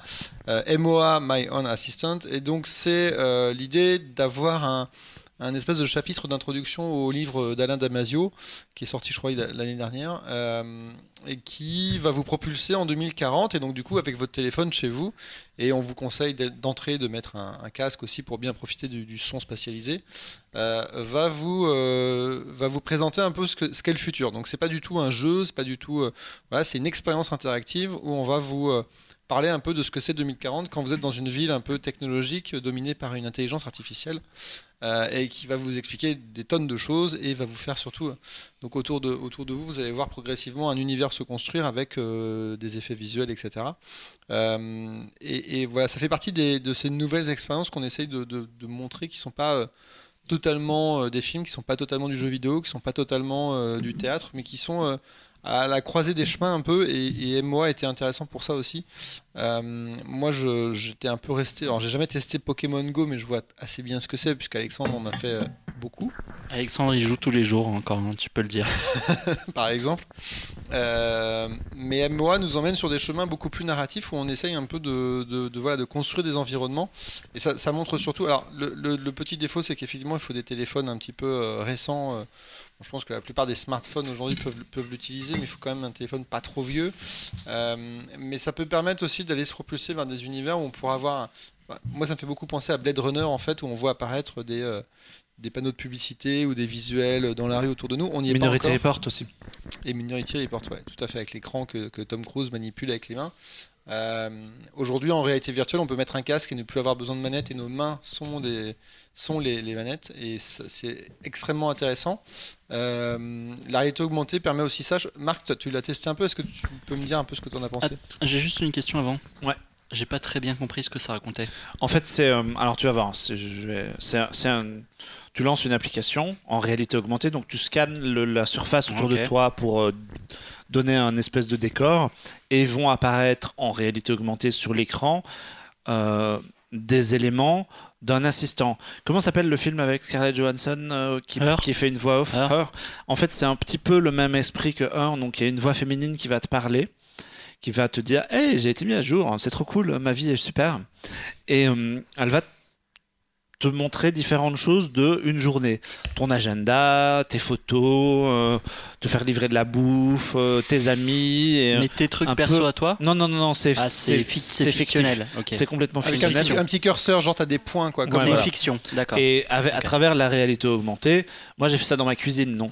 Au-dessus de, euh, au-dessus de ma table à manger, c'est apparu une carte où il y avait euh, le, le- le trajet du, euh, du livreur. Au-dessus de mon évier, il y a soudainement eu mon agenda. C'est, un peu dans cet esprit-là. Ce qui est intéressant en fait, c'est que c'est présenté de manière très mignonne, avec la, voix, féminine super. Euh, Il y a des jolies petites couleurs, des belles animations, et en fait, tu découvres que l'univers qu'elle te présente est un truc assez horrible. Enfin, assez horrible dans le sens où euh, c'est les réseaux sociaux poussés à l'extrême, euh, de la reconnaissance faciale, de la géolocalisation, de tous ces trucs un peu négatifs qui pourraient avoir une, une, une utilité néfaste. Et moi, je me suis... au début, je voyais pas trop l'intérêt de ce truc-là. J'étais dans- j'étais chez moi avec mon téléphone comme un, comme un gogol à essayer de, Tu sais, il était accroupi dans sa cuisine en train de regarder sous la en- table. En, train de- d'écouter une voix féminine qui était en train de me parler d'un agenda qui n'était pas vraiment le mien. Je fais, mais où est-ce qu'on va? Et puis en fait, tu comprends que l'univers qu'elle présente, puisque c'est, euh, l'introduction à l'univers d'un bouquin, euh, est assez glauque en fait. Assez anxiogène. Assez anxiogène parce que elle va te dire euh, alors je sais qu'à telle heure vos amis seront réunis à tel endroit voulez-vous que je vous envoie une notification? Tu fais, mais c'est de la géologue de l'espionnage euh, de la Ah, pub Il y a, il y a- y a ça deux, il y trois a de la moments où tu dois choisir effectivement. Ouais. Vois, hum, à un moment donné, il y a de la publicité aussi. Il y a beaucoup de manières de te faire acheter. Alors, effectivement, toujours, il y a de te faire acheter des trucs. On me dit, ah, vous avez vu ça? Vous voulez cette paire de baskets là? Vous pouvez l'avoir aussi de telle couleur et de telle couleur. Voulez-vous l'acheter? Et tu fais, Hum, mais vous me faites flipper. Et du coup, moi, je trouve ça pas mal en fait. Alors, c'est comme très souvent avec ces applications de. euh, de réalité augmentée, ça va, ça dépasse pas le cadre de la démo, mais là, comme c'est vendu en, en complément d'autres choses et en introduction dans l'univers, je trouve ça plutôt pas mal. ouais. En fait, l'idée, c'est vraiment comme un chapitre de livre, quand tu lis un, bouquin, généralement, tu imagines un peu les trucs. Bah là, tu as l'univers qui se crée devant toi. Donc, c'est c'est vraiment. euh, moi, j'ai pas lu Les Furtifs en l'occurrence, mais c'est vraiment euh, comment établir un univers et te raconter que peut-être en 2040, on a poussé tous les, curseurs de notre société d'aujourd'hui et ça devient limite. euh, Enfin, ça devient complètement flippant. Euh, et donc, voilà, je pense que ça s'adresse. Pas avant tout, mais ça s'adresse en, en particulier aux lecteurs d'Alain Damasio de- qui vont pouvoir peut-être avoir une petite euh, partie visuelle par rapport à ces romans. Et Mm. pour les autres, ça peut permettre d'avoir une porte d'entrée euh, sur cet univers-là. Le bouquin est sorti ou pas encore? Il Ah faut oui, il, est- il est sorti euh, l'année dernière. ouais. Ouais, il y a un an. ouais. C'était la rentrée Et ça, 2019. ça vient de sortir ou ou Et c'est ça, ça, sorti ça sort- c'est sorti, sorti cette Donc, semaine. ouais. Mais on n'est pas obligé de faire ça pour lire le bouquin. On peut, on peut sans problème. Oui, bien sûr. euh, oui, C'est intéressant d'avoir un, un Mais c'est intéressant, ça peut être. euh, avoir un support visuel euh, ouais. sur, sur, sur ça. Moi, par exemple, je suis pas un grand expert d'Alain Damasio, donc c'est vrai que quand je l'ai découvert, j'ai découvert quand même plus comme une expérience un peu, euh, pas cyberpunk, mais une expérience un peu futuriste de dire. Euh, je me propulse devant une intelligence artificielle. Moi, je suis assez fan d'une BD qui s'appelle Travis, où dans Travis, le héros est toujours accompagné d'un petit personnage euh, holographique euh, qui est une intelligence artificielle avec, son caractère à elle, et, ça m'a fait penser un peu à ça. Et si demain, finalement, on était au-delà de The Social Dilemma, et au-delà de tout ça, de toutes ces critiques, on était complètement incorporé, enfin no- notre quotidien était complètement incorporé dans une gestion euh, social média, intelligence artificielle, etc. Euh, Qu'est-ce que ça donnerait en fait Et donc là, pendant, euh, je crois que ça dure une vingtaine de minutes l'expérience globale, pendant une vingtaine de minutes, on peut s'amuser à voir un peu ce que ça donnerait. Qu'après, ça vous donne envie d'aller euh, d'aller lire les livres, c'est très bien. mais les deux sont totalement décorrélés, quoi. Il y avait un court métrage comme ça qui avait fait un peu parler de lui euh, il y a un an ou deux qui s'appelle Ultra Realism ou je sais pas quoi. Ouais, ou- ou- Où c'était un mec qui se baladait dans une rue et en fait il avait euh, des interfaces euh, en réalité augmentée qui arrêtaient pas d'apparaître et c'était genre Blade Runner puissance 1000 où euh, à chaque fois qu'il regardait dans un coin de rue t'avais des trucs qui popaient qui lui disaient euh, donc il avait des spams en vrai il avait des pubs en vrai enfin c'était infernal et qui partait de ce principe euh, dystopique de bah euh, tout ce qu'on voit de pubs personnalisées etc avec le support de la réalité augmentée en fait ça prenait des proportions absolument cauchemardesques ouais, et ça rejoint un peu cette idée là C'est- Et c'est euh, euh, produit par, enfin, par Red Corner et, euh, et distribué par France Télévisions. C'est écrit par Charles Ayat avec la participation d'un autre auteur et de Alain Damasio. Et ce qui est vrai que c'est intéressant ce que racontait Marc, c'est que du coup c'est quand même un univers assez, assez, enfin très coloré, assez, assez comique et qui, voilà, c'est pas du tout. Euh, merci Christopher Nolan. Non, c'est pas du tout le futurisme euh, froid et, euh, et énigmatique. C'est plutôt un truc un peu. on voit apparaître des petits chats en, en, en Des rouge, en fluo, etc. Donc on revient sur le côté néon, etc. Et le livre, tu l'as lu? Non, pas du tout. Non Je l'ai dit tout à l'heure. Euh, Pardon. et, euh, vraiment pas, hein Mm. Et voilà. Mais, c'est- c'est- mais- mais après, c'est- moi, c'est ce qui m'a, c'est ce qui m'a interrogé beaucoup quand j'ai vu, euh, quand j'ai vu cette expérience, c'est que justement, je ne connaissais pas le livre. Je me demandais un peu vers quoi on allait. Euh, et j'ai, j'ai vraiment vécu ça comme une, comme une porte d'entrée à quelque chose. Donc là, je, je- je dois avouer que je me suis acheté deux livres d'Alain Damasio et je vais aller euh, euh, passer les semaines suivantes. Peut-être le mois prochain, j'aimerais vous parler de ces livres. On ne sait pas. Et il sera déprimé.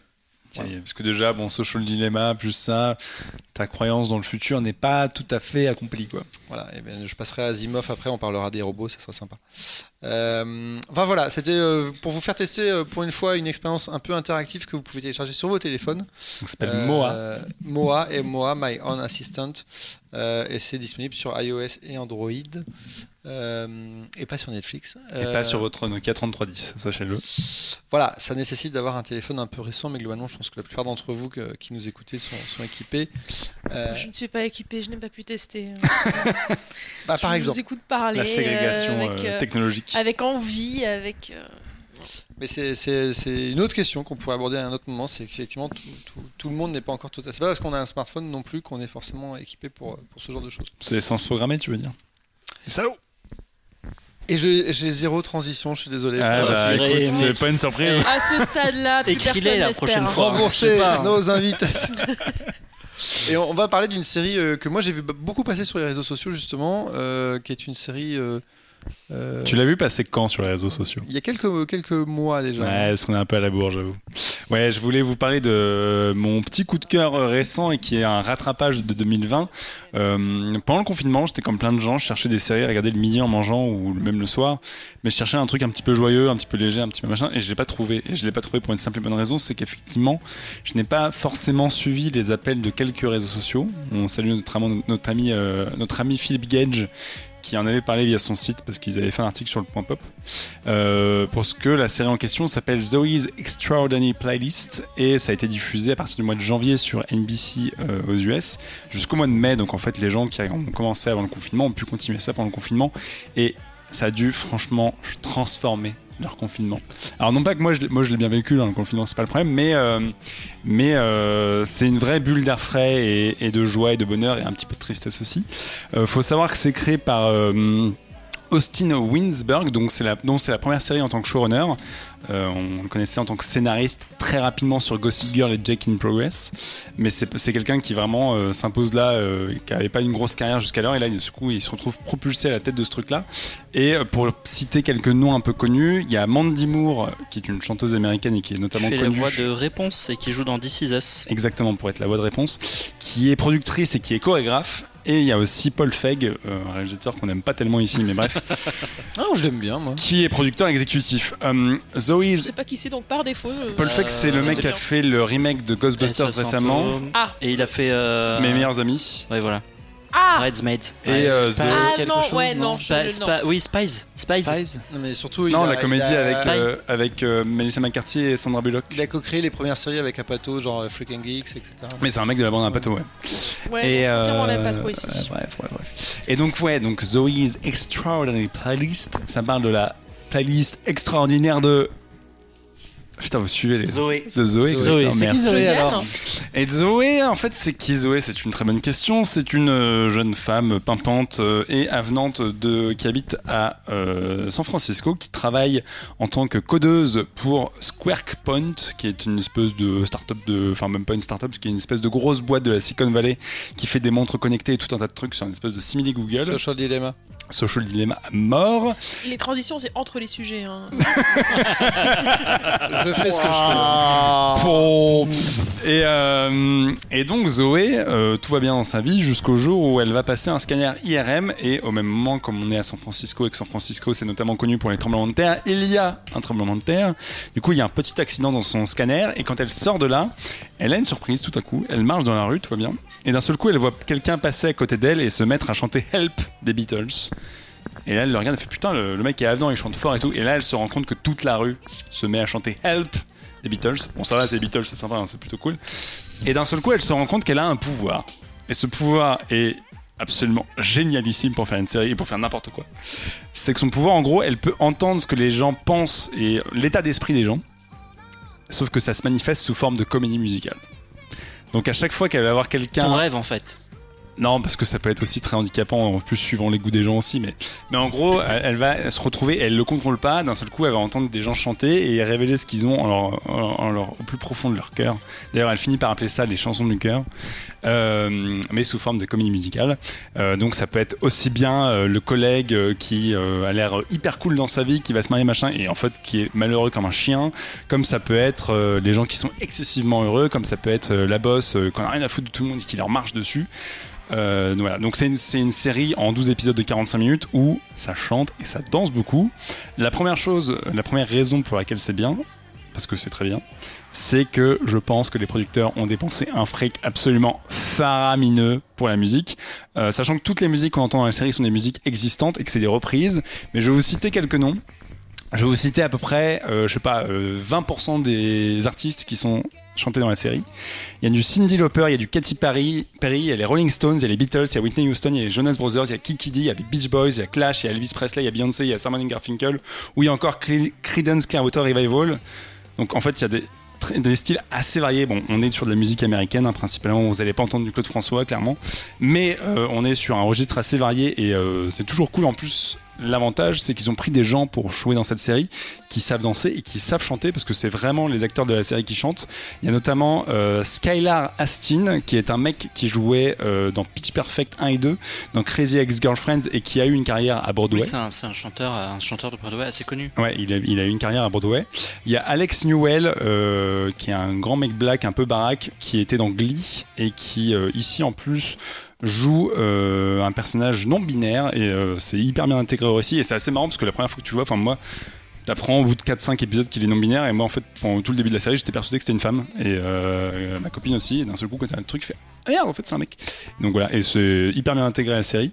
Et euh, par contre, l'héroïne de la série, euh, c'est Jen Levy. Euh, qui a commencé dans Suburgatory, qui était une série, mais qu'on connaît surtout parce qu'elle a joué dans Evil Dead et dans Don't Breathe Mmh. de Fede Alvarez. C'était elle, l'héroïne de Evil Dead, la meuf qui était droguée, machin, puis qui terminait par prendre une tronçonneuse, enfin dans le remake, hein, bien sûr, de Evil Dead, et c'était elle, euh, la meuf qui allait dans la maison où il fallait pas aller dans Don't Breathe.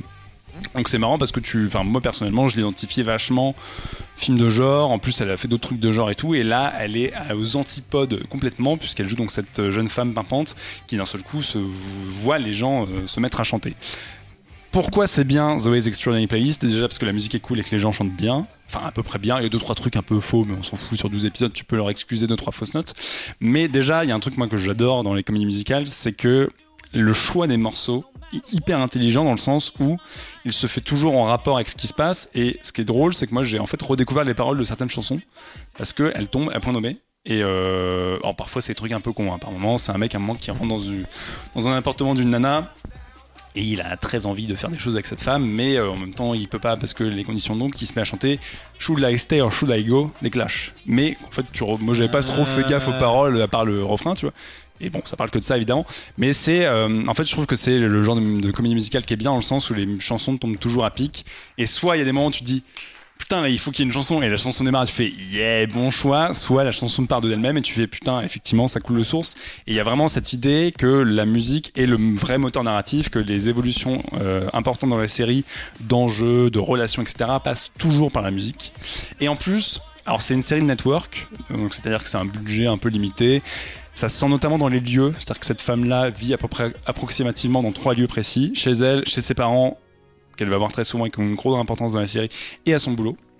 Et comme dirait ma copine, elle a des journées de 36 heures, parce qu'elle fait des tonnes de trucs par jour et elle bosse pas beaucoup, à vrai dire. Et euh, donc voilà, t'as as cette récurrence des lieux, t'as cette récurrence notamment dans, dans l'écriture, c'est un côté un peu soap. Parce que globalement, les enjeux, c'est en fait, elle va être amoureuse de deux mecs, mais c'est pas possible, mais l'autre, elle l'aime moins, mais machin, mais truc. Et c'est des enjeux un petit peu à la con premier abord.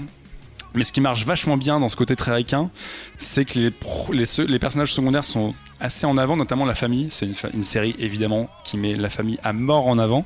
Et il y a un truc euh, hyper important dans la série, c'est que son père est atteint d'une maladie euh, dégénérative qui s'appelle la PSP. Alors j'ai mes notes sous les yeux pour paralysie supranucléaire progressive, qui est une maladie qui existe réellement et qui fait qu'à partir d'un certain moment dans, un âge avancé, en fait, vous régressez, euh, mais pas seulement mentalement, mais aussi euh, physiquement. C'est-à-dire que vous pouvez plus vous servir de votre corps.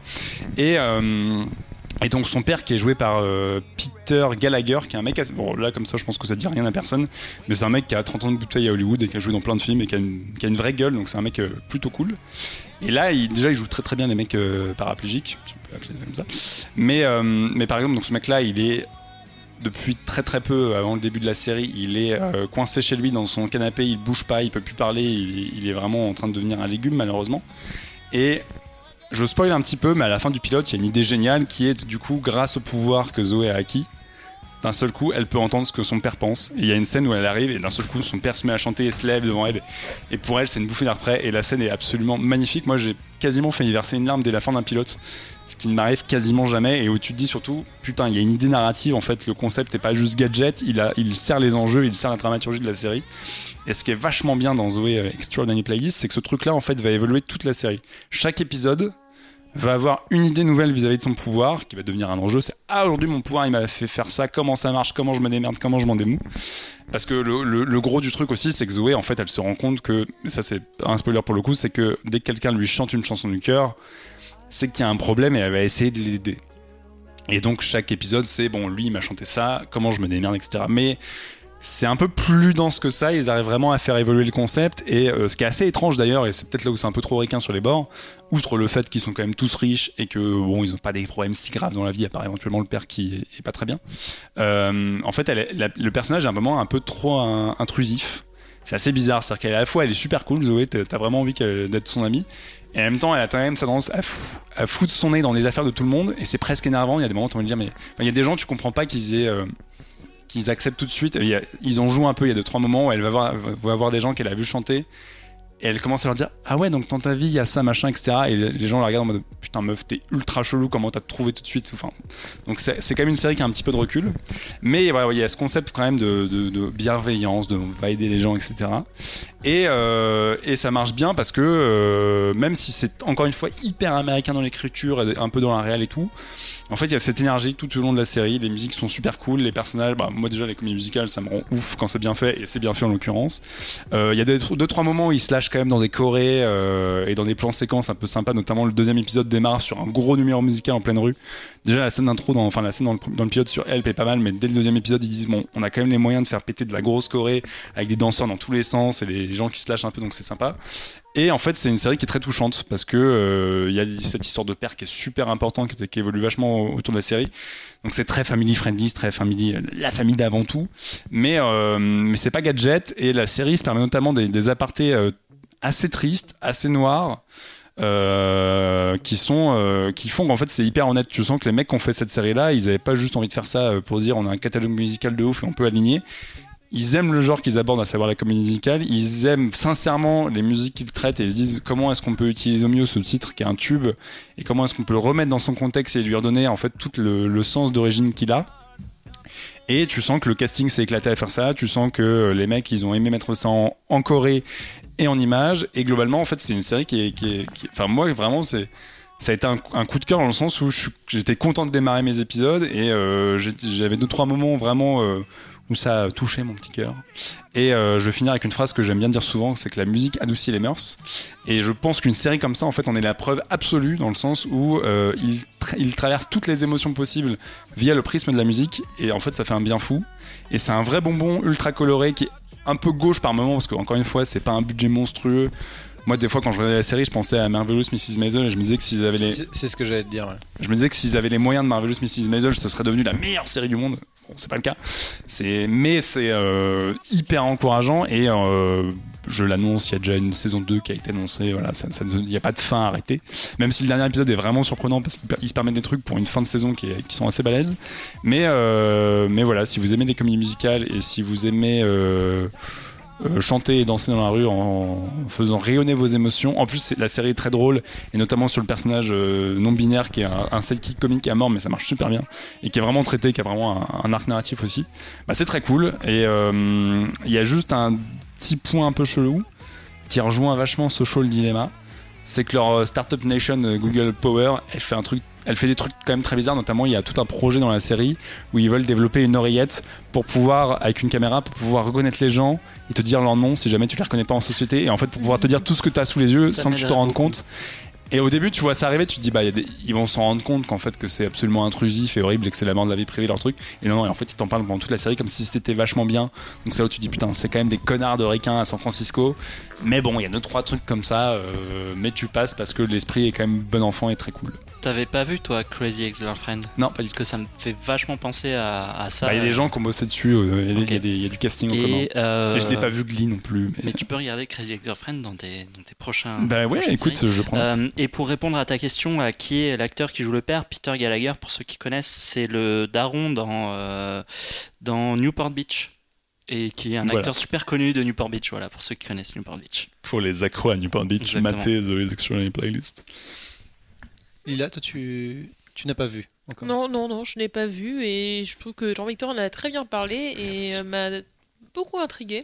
On a commencé avec un pandarou qui faisait du death metal. On passe sur de la comédie musicale. Je pense qu'on est, on est pas mal. C'est un, c'est un épisode assez euh, musique. Oui, bah c'est c'est bien la Blood musique. Machine avec euh, la, la BO de Carpenter Brut, on est très euh, loin ouais, de. Carpenter Brut pour le coup, mais. Mais c'est- Mais il faut tout, un mais américain. Il y a de la musique, Mais c'est vrai que moi, important. je- je- j'avais vu passer le truc effectivement et que je m'étais dit, euh, enfin que j'avais déjà euh, Mrs Maisel à mater, où j'étais très content de revoir la nouvelle, de découvrir la nouvelle saison de Mrs Maisel. Dont on avait parlé du coup. Et ouais, j'avais pas fait le pas d'aller d'aller au, enfin, d'aller au-delà de, de, de- de tout rattraper, donc je vais peut-être euh, peut-être faire ça prochainement.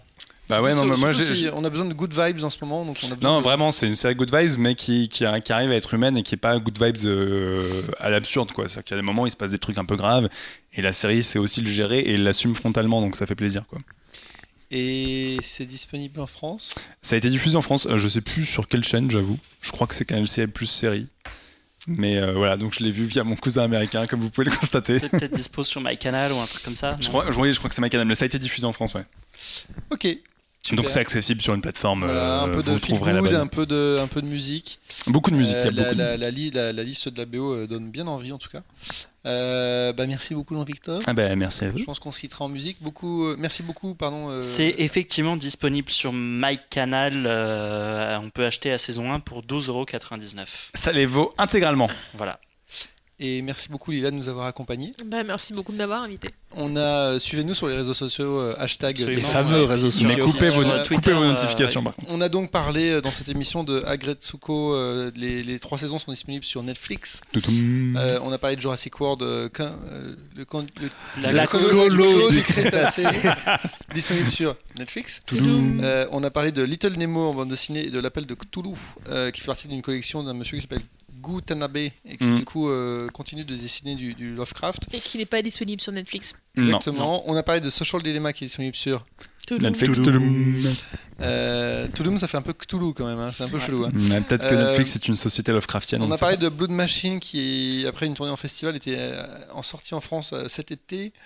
Euh, et on espère que du coup ce sera en vidéo assez rapidement. On a parlé du Le Diable tout le temps qui est disponible sur. Voilà. Est-ce qu'on est sponsorisé Toujours On pas. a parlé de, Toujours de- pas. de la Il franchise. pourrait, nous, il pourrait nous payer des bières. On paye toujours nos bières nous-mêmes de notre poche. Voilà, c'est une Vous émission. pouvez nous rejoindre auto- sur notre Tipeee. Euh, non.